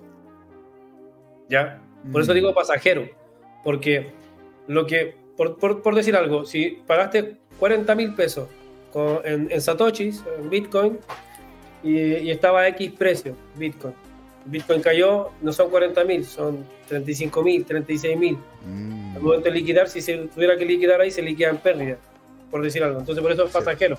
Eso sería como uno de los, de los dolores. La gente, en el Bitcoin Pizza Day, la gente que pagó con Bitcoin, de, no sé, 30 personas que pagaron, 40 personas que pagaron con Bitcoin, uno no pudo. Pero tenía, era problema con su exchange. No sé por qué. No sé por qué. Solo uno. Los demás, todos fascinados. Todos fascinados. Para complementar lo que dice Rashid, yo, yo definiría no, no, un, no un dolor que el Bitcoin fluctúe, sino que porque si somos holders, ¿qué importa que fluctúe si estamos a largo plazo? Porque lo, vamos, eh, uno piensa así, ¿cierto? De hecho, desde el momento del Pizza Day, para ser honestos, hasta ahora el Bitcoin subió. Ahora sí, claro. es, un, excelente punto, claro. claro, entonces, por eso digo, yo espero que siga subiendo porque ya, ya los, em, los problemas de la... Mira, la guerra entre Ucrania y Rusia no es para siempre, los problemas que hay del COVID y la pandemia no son para siempre, etcétera, etcétera. Problemas del supply chain en el mundo no es para siempre, la escasez de los... Eh, de los chips tampoco es para siempre. Entonces ya vienen cambios tecnológicos más disruptivos, grandes. Viene la tecnología quantum, viene, eh, viene las baterías super duper, esas baterías que, que gracias a esa tecnología, la tecnología nano, eh, vienen varias tecnologías que van a romper, van a disrumpir harto el, el, el, mercado y eso va a hacer que todo, todo el mercado tecnológico explote para arriba. y eso va a impactar positivamente también en la tecnología blockchain.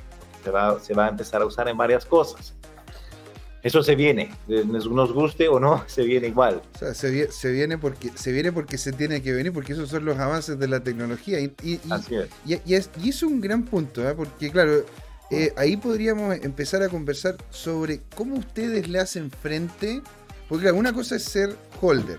El ser holder te hace, te hace el pensamiento de que un Bitcoin es un Bitcoin, no un Bitcoin a los dólares un Bitcoin al, peso chileno o a la lira, da lo mismo, ¿no es cierto? No, tú llegas y tienes un Bitcoin, pero ¿qué pasa cuando uno tiene que pagar impuestos o tienes que de repente hacer frente a obligaciones naturales de los negocios y en ese momento hay una baja importante en el valor del Bitcoin?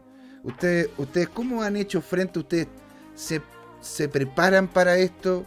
Eh, ¿Ustedes tuvieron alguna. Ah, ustedes tienen ahora un sistema en el cual se resguardan para. ¿Cómo lo, ¿Cómo lo hacen ustedes? ¿Qué es lo que debería hacer una persona que está empezando a recibir Bitcoin y no sabe si es que este va a seguir bajando? ¿Qué hago? Lo- ¿Le coloco un sobrecosto a mis productos en Bitcoin por si acaso llega a bajar? ¿Lo dejo el precio actual? Eh, Ahí, cancha abierta, el que quiera. Mira, eh, a, voy a hablar yo. Dale nomás, si esa es la pregunta. ¡Oh, se Yo tengo dos títulos. Yo soy ingeniero en sistemas de información. IT, soy contador auditor. Entiendo de economía, entiendo de tecnología. ¿Ya? Si quieres tener un negocio que reciba Bitcoin, lo que yo aconsejo es tener un working capital hoy día que sea capaz de cubrir tus operaciones y tus impuestos. Que, y tu working capital tiene que ser en la moneda de tu país, ojalá. Y tu Bitcoin sea, una inversión del tipo holder. ¿Por qué? Porque hoy día el gobierno no te va a aceptar Bitcoin para pagarle el impuesto. Ujú, Punto uno. Exacto. Punto dos, el Bitcoin es volátil y eh, tú puedes eh, apostar a que suba, a que baja. Entonces tú siempre tienes que tener, por más averso o no tan averso al riesgo que eres, siempre tienes que ir a un resguardo para que tu negocio siga, siga operativo, pese a que haya una gran baja o una gran subida. Ojalá una gran subida. Claro. Tres, somos un restobar, nosotros, voy a hablar de nosotros. No somos una, eh, una empresa que se dedica al trading o a inversiones. Por lo tanto, si tú eres un retailer, un restobar o lo que sea que acepta Bitcoin, yo recomiendo también que si, si, si tienes tus, tu, tu, tu working, tu working capital más lo de, lo- la parte holder, ten una, una parte de holder a largo plazo, que la cual la dejas apostando que va a subir, y otra si de verdad requieres capital hoy y ya has ganado más de un 10 o un 20%, véndelo y úsalo en tu capital. Pero, o sea, Esas que- son mis recomendaciones, puedo estar equivocado, porque claro, no igual, pero así, esa es mi recomendación personal a un retailer que quiere aceptar Bitcoin. Yo quiero sumarle a eso eh, el que un, holder no debería contarle al Estado que está haciendo holding, porque como pasa en Argentina, eh, el, el Estado te está acorralando, entonces te dice, si quieres tú pague eh, eh, sus impuestos en cripto y con eso se va a, a quedar con tu dirección de tu wallet Ah, y después te van a empezar a cobrar contribuciones por esas tenencias. Entonces, eh, es- es- le, le está facilitando la pega al recaudador de impuestos. po. claro, pues es como, es como dar tu mail para poder abrir una cuenta y después te, te revientan a mail, a, a mail basura. Bu-. Buen punto. Por eso yo más aún recomiendo tener tu Bitcoin, pero también tu working capital en el peso argentino si estás en Argentina. Y así Mm. le pagas al gobierno en su moneda y te evitas todo ese dolor de cabeza. Mira, ¿y ustedes tienen, tienen alguna. tienen un. manejan fondo, ese fondo de reserva? ¿Lo manejan solamente en BTC o tienen fondo de reserva también en, en moneda, en moneda chilena por, por si acaso? ¿Cómo, ¿Cómo lo manejan ustedes en ese sentido? Mira, hoy día tenemos para, para, este, para esta inversión tenemos un fondo de reserva en pesos, un fondo de reserva pequeñito que está creciendo en cripto, ha crecido, hoy día que está creciendo. Y en, en wallet fría, perdón. en- sí, en wallet fría. eso es muy importante, muy importante, muy bien, Rosy. y tenemos inversiones en acciones, las cuales están respaldando este negocio, en acciones mayoritariamente chilenas. ¡Wow! Oye, qué notable. Pero, O sea, así que les vino espectacular el IPSA.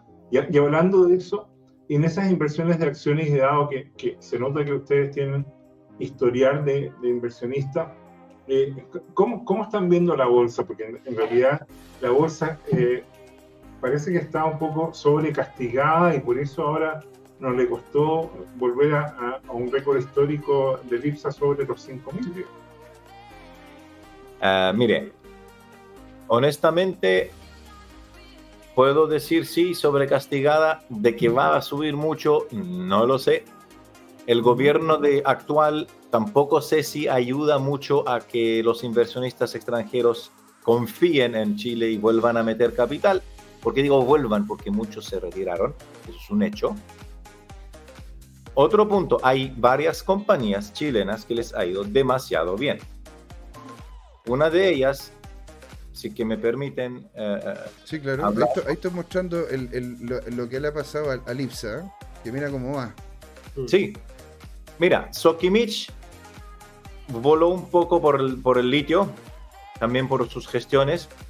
Vapores voló harto porque hizo buena gestión y por el precio de los contenedores. Eh, Hapag-Lloyd, ustedes saben que Hapag-Lloyd es responsable del 80% de los ingresos de vapores y por eso Hapag-Lloyd fue muy bien por, porque el, el- el precio de los contenedores, ¿por qué subió? Pues porque hay escasez y porque hay el problema del, del, del supply chain causado por la pandemia. Todo es una cadena de cosas. Eh, y otras empresas también nacionales les ha ido bien.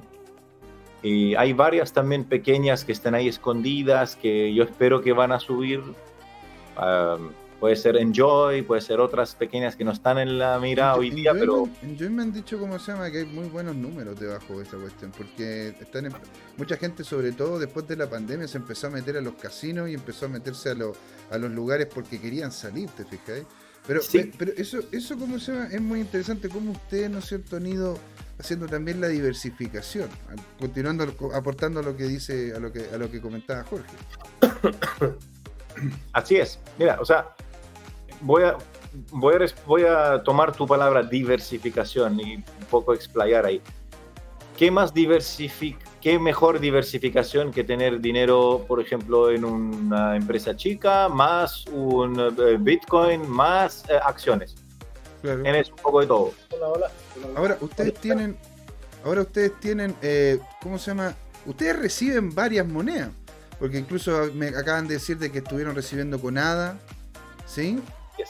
¿Estamos ahí? ¿Sí? Eh. ¿Cómo se llama? Estuvieron... re- Voy a atender unos clientes. Sí, por favor. por favor. Entonces, ahí cómo se llama. Bueno, ahí se nota que son emprendedores, ¿no? O sea, a ver, se tien- si se tiene que trabajar, se tiene que trabajar. Bien por ello. Así que todo bien, no pasa nada. Cuando vuelva Sergio, seguimos con él.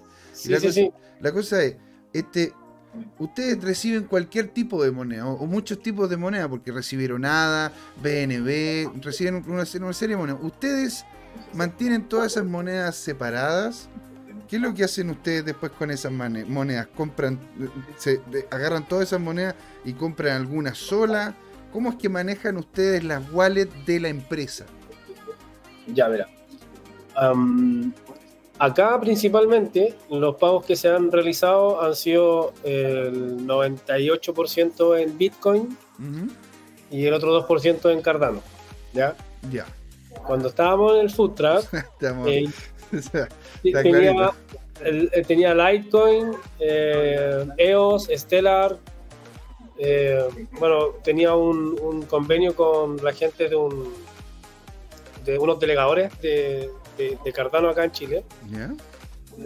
Pero eh, si nosotros somos el primer bar que acepta pagos con criptomonedas, estamos abiertos a poder generar cualquier tipo de wallet para que cualquier persona venga y tenga la experiencia de un pago con finanzas descentralizadas. Wow, oye, weón. Notable, o sea, ustedes están dispuestos a que si yo llego y digo, va a venir don Jorge, aquí tiene que haber. Mira, ya te, ya te estás riendo. Ah, ya sé, con- ya sé con que no vaya a molestar. No, yo no lo molesto, Jorge, yo no lo molesto, por Dios, que aquí el chat ahí. Ya, pero dale, dale, dale. Dice que, bueno, aquí, imagínate, Coro 2030 nos dice, oye, voy a pagar con Luna. ¿Sí? voy a ir a pagar con Luna. claro, Luna. No, pero a ver, si, si, y, y si yo llego y quiero, si yo quiero pagar, esa es otra cosa, porque ustedes claramente al estar vinculados con esta tecnología, si llega alguien y dice, no, es que yo voy a pagar con Dodge, o voy a pagar, ponte tú, o con, con monedas incluso más tóxicas, ponte tú, voy a pagarte con Luna, o, o te voy a pagar con un NFT. ¿Hasta dónde ustedes colocan la línea? Ustedes dicen, no, no, hay no, una no, línea, no. Hay una línea. Sí. Hay una O sea, a línea. ver, no, no, no, es- no. Esto de monedas aquí para allá no, de aquí para allá el no. listado de monedas que nosotros aceptamos. Sí, sí, sí. Está claro, la- no aceptamos cualquier cosa. Un NFT no sé. No, un NFT no creo. De- o sea, depende del NFT, pero no sé. ¿Viste? ¿Viste? Ah, bueno, es que depende del NFT, no. el de- el NFT de, de Vive, no sé. Claro. Pero, pero nosotros tenemos un, un- un listado de monedas que son preferentes y eso es, no, no, no aceptamos cualquier cosa. Obviamente la, mayoría la mayoría de los clientes nos pagan con Bitcoin. Bitcoin, sí. Ya, perfecto. ¿Y las que, y las que reciben por fuera de Bitcoin? Ponte tu ADA o BNB o qué sé yo. ¿Ustedes toman esas monedas y las transforman en solo Bitcoin? ¿O ustedes manejan un stock de esas monedas también por si acaso esas monedas empiezan a subir? ¿Cuál es, cuál es, cuál, cuál es la estrategia, digo yo, como portafolio en la empresa? La misma, la misma que con Bitcoin. Hold. Holdear. Por ustedes ejemplo, están holdeando ADA. Ahí es. Por ejemplo, las ADA que nos pagaron, ahí están, Ahí están. están, están on hold. Ah, ya, perfecto. Ustedes no, no cambian todas esas monedas a otra en específico, sino si les, paga, si les pagan con Dodge, ahí quedarían las Dodge. Mira, ok, si de aquí a dos días más las hadas se triplican, yo las vendo. O sea, vamos. Ah, Bueno, es que, es que cla- clara- clara- claramente, ¿no es Ah, o sea, no, ¿me entiendes? Pero, pero si no, el- la filosofía es, es hacer holding por ahora. Mira, y bueno, aquí tengo una pregunta, dice Goro2030, ¿cómo funciona Transvip? Ese que usan. ¿Funciona bien? Transbit. Transbit, de claro. Bitcoin. Sí, claro. ¿Y de, de dónde viene ese trans ese Transvip y cómo funciona? Ahí sí nos pueden, nos pueden mostrar, pero voy a, voy dejar de compartir, ¿no es cierto? Para que parezca más el... ¿Se logra ver ahí o no? Ah, de- de- Sí. de- espérate, vamos, vamos a irnos aquí al, al conversatorio. Ahí. Ahí se alcanza a ver. A ver, muestra. a ver si se va. ¿Ya? ¿Y cómo, y cómo es la, y cómo es la transacción? ¿Cómo es el tema? Yo llego ahí Mira. y le coloco. Yo, por ejemplo, voy a hacer un. A ver, unos 10 mil pesos, ¿ya? Y Transbit me, me indica si quiero propina. Porque yo, nosotros somos un local comercial que vea, la gente deja propina. Entonces, le pongo el 10%, lo calculo automáticamente. Luego me voy a pagar. Y en el pago genera un código QR. Ahí está. Ahí está. Que si alguien lo quiere escanear, que esté viendo, lo puede hacer con confianza. nomás. Nomás. De hecho, este, Eh, este video va- se, se va a ir a YouTube, así que re- tenéis que andar revisando esa wallet de forma consciente. No, no va a faltar el que le pegue una. una... Ahí, ahí está la. Ahí está. no, pero Jorge, no lo hagas, suelta el celular, por Dios. Entonces, el, el Transit es una, una pasarela de pagos que, que eh, entiendo la desarrolló la ONG en conjunto eh, con, bueno, Mariano y Miguel fueron los dos que nos ayudaron a la configuración de la de Translink con la llave pública de nuestra Ledger para que se pudieran enlazar los pagos directamente. Y funciona tal tal como funcionan la- las tarjetas. Cuando tú vayas a un, a un post, a un totem, pagar con la tarjeta, ponés tu clave y chao. Esto es lo mismo. Tenés la Claro. opción de poder hacerlo con Lightning Network o con BTC, con cualquiera de los dos. Y es, eh, voy a exagerar, pero es espectacularmente rápido. ¿Verdad? Es, es muy rápido y se visualiza de forma inmediata en la Ledger. No tengo que esperar una validación de 24 horas o 48 horas, sino que Y coméntanos, Se- coméntanos, ¿cómo, cómo es la diferencia con la experiencia, el, el recibir criptomonedas de, de todas maneras, ¿no es cierto? Ya sea por, por la Clicar o por el Transbit, por la diferencia. ¿Cómo es de diferente con, con la experiencia de hacerlo con, con Transbank o Redbank para, para la gente que no tiene negocio, ponte tú, que nunca, nunca ha tenido que tratar con esas empresas? primero la comisión. Ya, Papá, primero, Papá. primero la comisión, porque si por ejemplo tú apostas una venta por volumen, esa venta por volumen, si tú haces un balance anual, eh, esa comisión del, del 1.25 por débito, 1.85 por crédito, en algunos casos en 2.15 por crédito, eh, en un año es harta plata. A eso tenéis que sumarle el arriendo de los equipos más el IVA. Y es mucha, mucha plata. ¿De cuánto estamos hablando, ponte tú, más el arriendo de los equipos Maya? ¿Cuánto estaría como 100 de cada 100 pesos? Si yo voy y compro 100 pesos con tarjeta, ¿cuánto se terminaría yendo a pago de, de todo lo que es Transbank?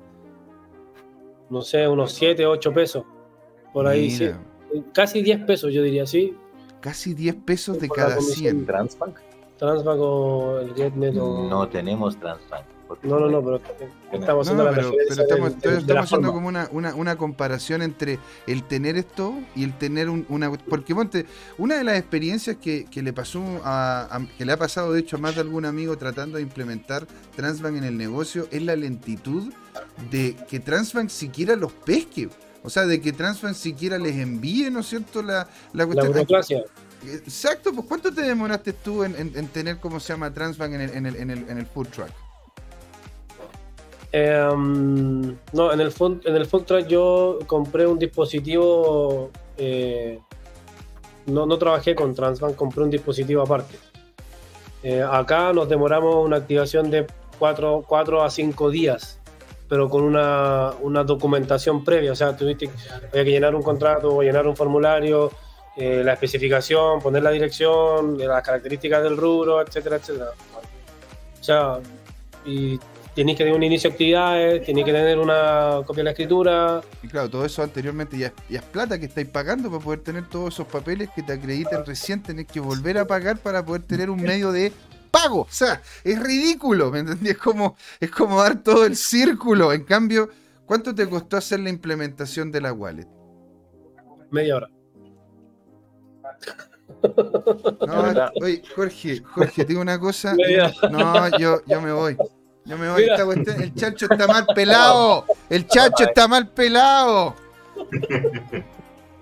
De hecho, lo más complicado fue seleccionar de las 10 wallets que salían en la configuración de la plataforma, encontrar la wallet que era a la que nosotros ya habíamos recibido pago para mantenerla. Claro. Eso fue lo más engorroso. Pero era verificar los primeros 5, verificar los 5 últimos y ya está. Hicimos una prueba y de ahí para adelante la historia se cuenta sola. Imagínate, o sea, a ver, yo he tenido experiencia en donde se han demorado semanas en siquiera entregarte una respuesta para poder tener un transbank. Y que en realidad uno pueda empezar a recibir pago de forma inmediata por, por, por, por, eh, por ¿cómo se llama? Por, por, el, por el tener la wallet. Lo encuentro increíble. Ahora, antes que, bueno, que ya estamos a punto, estamos, ¿cómo se llama?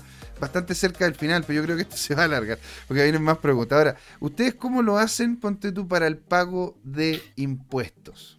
Como empresa que recibe cripto, ¿cómo lo hacen? Pagamos PPM, IVA, como cualquier otra empresa, en pesos. Tal cual. Tal cual. Ah, pero es que, bueno, aquí estoy haciendo un poco el abogado del diablo, ¿verdad? Yo sé que es, es mucho más sencillo, pero me voy a colocar al otro lado. Pero ¿cómo va a ser más sencillo si en realidad ustedes están haciendo cosas con cripto? Pues eso no está regulado, eso no tiene, no tiene nada. ¿Cómo, ¿Cómo pagan ustedes esos impuestos? Muy fácil la respuesta. Me pagas con cripto Sí. y yo registro como si me hubieses pagado en pesos. Queda un descuadre entre la caja y, el, y lo que yo tengo en, la, lo que tenemos en la cripto en la wallet física. Y ese descuadre es exactamente lo que me pagaste en, en, en- en Bitcoin. Pero yo lo registro en mi contabilidad como peso Como peso. y ya está. Súper fácil. O sea, lo que, lo que nos pagan en Bitcoin se informa como una venta normal. Para En registro interno nuestro tenemos un respaldo en Bitcoin y en peso y la, la venta se informa igual. Por ende se paga igual. Viajemos al futuro, 10 años más, cuando el gobierno veo, ¿verdad? ha incorporado el- el- la cripto en, sus, um, en su sistema y en su página y el SI, etcétera, etcétera, pues tendrás, tendrás tu moneda nacional, tendrás tu cripto y vas a poder escoger con qué vas a pagar, porque de aquí a 10 años más ya todos los institucionales o lo que o mayoritariamente van a meterse en el Bitcoin, Bitcoin va a ganar mayor capital, por lo tanto va a ser más masivo y va a ser, su fluctuación va a ser también menor, porque va a haber mucho más gente adentro, por lo tanto los que entran y salen van a ser eh, eh, de, de diferente forma, y ahí la cosa se va, va- va- a ir para allá, ¿me entiendes? Va a haber un En momento, va, largo va- plazo va, a ser una moneda estable. va a ser más estable, eso, eso es normal, es parte de la normalidad de una moneda o un activo eh, que se transa en un mercado. Eso es, eso es economía, ¿ok? Eso es- todo, todo, alguien que entienda economía va a poder entender esto. Oye, qué notable. Qué notable. Bueno, y yo quisiera saber la última de las cosas. ¿No es cierto? Es. ¿Ustedes tienen proveedores que les acepten cripto? Y si Sí, no te puedo creer, pero es que te- hay que hay que hay, hay- ¿cómo se llama? Hay que hay que cómo se llama entrevistarlos también a ellos, bueno, así que nos vaya a dar los datos también, porque tenéis proveedores que les pagáis en Bitcoin, a ver cómo lo hacía esa Mira, cuestión. no, no, no, nosotros, el, el- el primer diseñador que tuvimos, la primera línea gráfica de, de- de la marca El Palacio, eh, él, acep- él, eh, nos aceptaba pagos en, en cripto. ¿Ya? Es- pe- perdón, es un diseñador, Es un diseñador. pero no, no es un proveedor de carne o de pan Claro. o de verdura, ¿ok? Ah, pero, pero ya Seamos honestos, es un diseñador, es un tipo tecnológico que diseña en No, computador, no prestaba servicio. ¿Ya? entonces se le pagó esa vez en, eh, con cripto y todos felices, ¿ok? No lo puedo creer. O sea, ustedes no solamente aceptan cripto, re- sino que pagan en cripto. Ustedes, chicos, están en la vanguardia. En el, en el food track, en el food track, eh, yo le pagaba a mi hermana mitad en fiat, mitad en cripto. No, te puedo. O sea, le generaste un fondo de Bitcoin Sí. a tu hermana. Sí, y yo le, da- le daba a elegir cuánto era lo que quería en fiat, cuánto era lo que quería en, en Bitcoin. Y ella lo veía como un ahorro para su hijo, ¿ya? Eh, en donde aún mantiene la moneda, aún, aún las tiene ahí. No me acuerdo ya cuánto habrá sido, pero, pero sí, cuando estaba en el food truck le pagaba la mitad en fiat y la mitad en cripto. Y si de repente necesitaba todo en cripto, bueno, todo en cripto porque ya lo quería ahorrar todo. Si necesitaba todo en fiat, bueno, todo en fiat. O sea, en definitiva tú le creaste casi como un fondo, porque eso, eso al final es como decirle, mira, aquí yo te estoy pasando algo que en este momento vale X, pero a futuro puede que Así. valga 10X o 100X. Entonces, yo aquí, yo estoy recibiendo esto, que es un activo valioso, y guárdalo para mediano, largo plazo. ¿Tú cómo lo encontráis esto, Jorge? Yo lo encuentro visionario, o sea, estos chicos la verdad que la están rompiendo, quiero saber tu opinión. Oye, eh, mira, me parece muy valioso y hay una pregunta natural. ¿Hay alguien que reciba, aparte del diseñador, honorarios o sueldos en Bitcoin? Por ejemplo, algunos de tus empleados han- han querido ir aprendiendo más de cripto, han pensado hacerles un taller Mm. O, o- o están, están evangelizados, por así decirlo, ellos o sus familias, o, o- podríamos programar algo por la asociación H-Crypt para ir a darles una charla. O sea, la- las puertas acá del palacio están abiertas absolutamente a toda la gente de la comunidad. Lo hayamos visto con, con José también, de ver la posibilidad de hacer un day trading, si podemos hacer de repente un podcast, si quisieran hacer, no sé, el programa en vivo desde acá, con algún algo ilustrativo, no sé, eso, eso se puede hacer. Ahora, con respecto a la pregunta de que si alguien de, la dotación del personal está recibiendo honorarios o, o pagos con Bitcoin, de momento no. Pero sí han manifestado que les llama mucho la atención, que quizás de momento no, no, no recibirían por un tema de, de que por lo general se, se ocupa casi todo el dinero de la mensualidad, entonces mucha capacidad de ahorro quizás no hay por ahí, pero Mm. sí claramente les llama la atención porque lo ven a diario. Acá a diario se ve que la gente pregunta, nosotros tratamos de estar informados con lo que vaya pasando en, en el mercado, tratando de darle realce, porque nosotros somos un- un- lo que buscamos es ser únicos. Sí, eh, oye, pero eh, yo creo que la mejor, entre comillas, publicidad que recibe el Bitcoin es que, o, o las cripto, es que llegue un coreano o un árabe y diga quiero pagar en ADA o, o en Bitcoin. Porque, porque eso te da un, un sentido de utilidad, pero, pero fíjate, transnacional. ¿no? O sea, de hecho fue el comentario del, del oriental, dijo a ver si puede ser- a ver si, si sirve para algo. Claro, llegó, Exactamente. Tal cual. Pero ojo, ojo, el, el, el oriental era de Panamá, pero era un, un eh, señor de China y hablaban cantonés. Él y su mujer hablaban cantonés y ellos pagaron una cuenta de, no sé, de 29 mil pesos, más la propina, por ejemplo, 31, 32, qué sé yo, lo pagaba con ATA.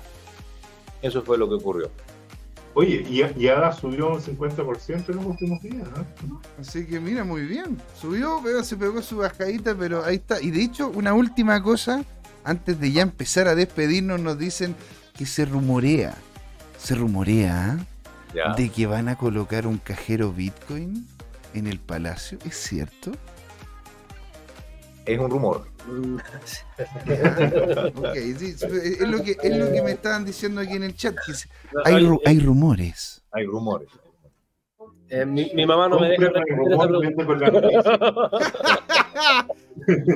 Bueno, chicos, ya nos estamos acercando al final del programa. Yo les quiero agradecer a todos los que nos han acompañado a Coro 2030 aquí en eh, Andiubo también que estuvo, estuvo Tomicro, Camisita, que le mandamos un gran saludo, la pareja de acá del grupito de CryptoTime, ¿verdad? Cur 70, que está muy activo también estos días, te agradecemos mucho, ¿verdad? Estuvo también Don Juan Limón aportando, estuvo, estuvo también Tomicro 2021 al inicio, y la verdad que te queremos escuchar más, po, hombre, colócate más cosas ahí en el chat, queremos saber de ti, queremos escucharte, queremos preguntas.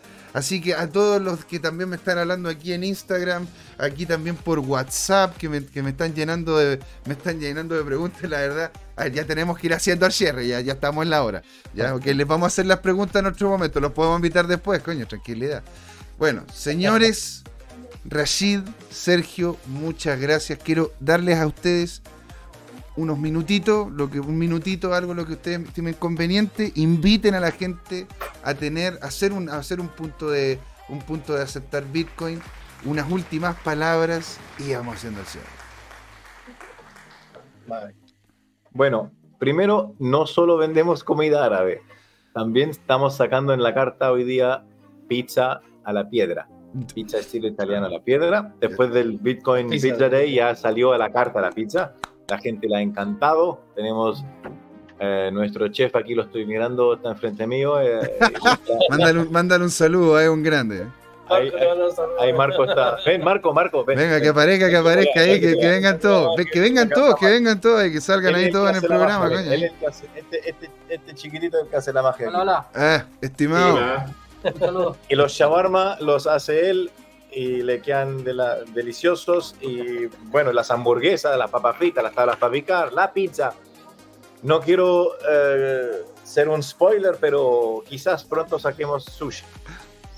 pero por Dios, estos tipos van a Food terminar vendiendo, pero de todo. Porque así. nuestro lema es food and beer.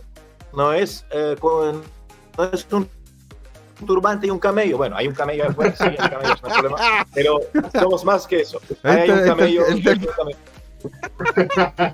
A ver, bueno pero chicos, somos camellos multifacéticos.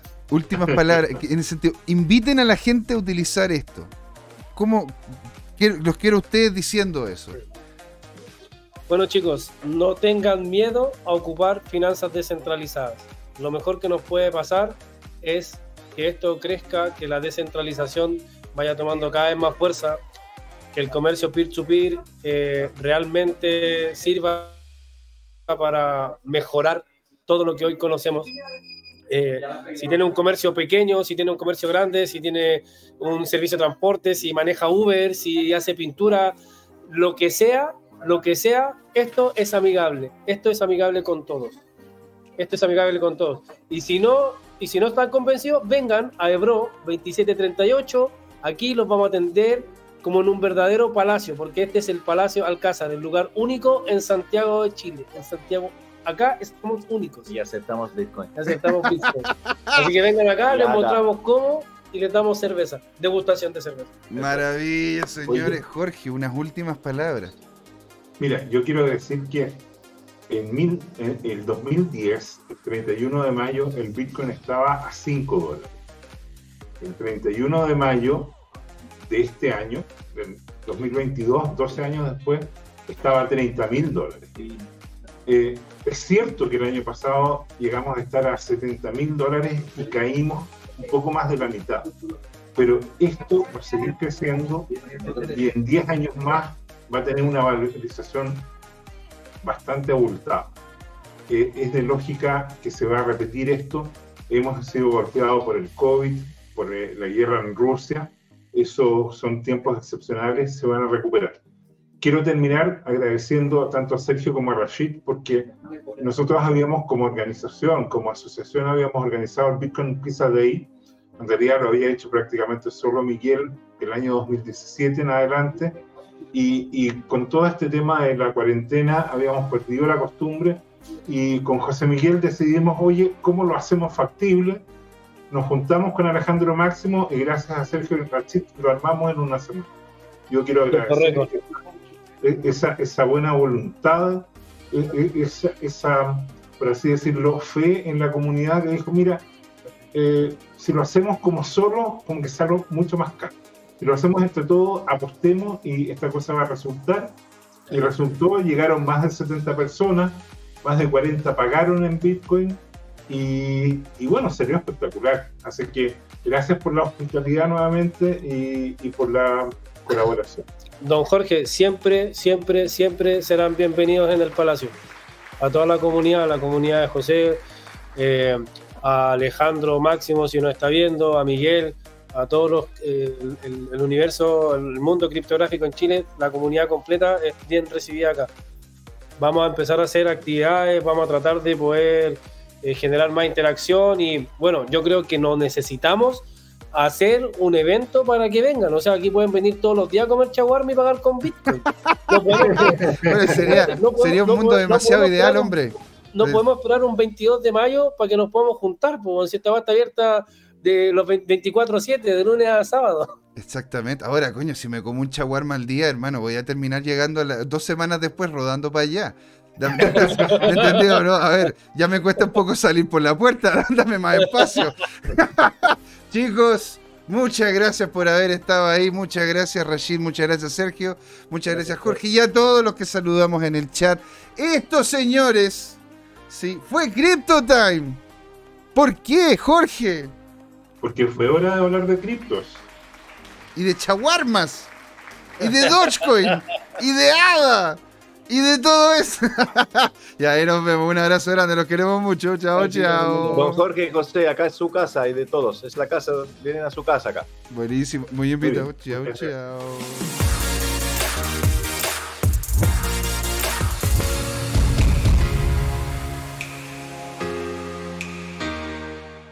Hola amigas y amigos, antes de irnos les queríamos recordar que esta comunidad CryptoTime la hacemos todos. Así que siempre invitados a nuestros canales de difusión en Twitch, Twitter, YouTube, LinkedIn y Facebook. Búsquennos como CryptoTime, con I latina, así, latinos como nosotros. Los esperamos para intercambiar información, hacer nuevos amigos y conexiones en este hermoso mundo del blockchain y las tecnologías descentralizadas. Los invitamos a suscribirse para recibir información sobre nuevos episodios y les mandamos un gran saludo de acá, Jorge Gatica y José Miguel. Nos vemos.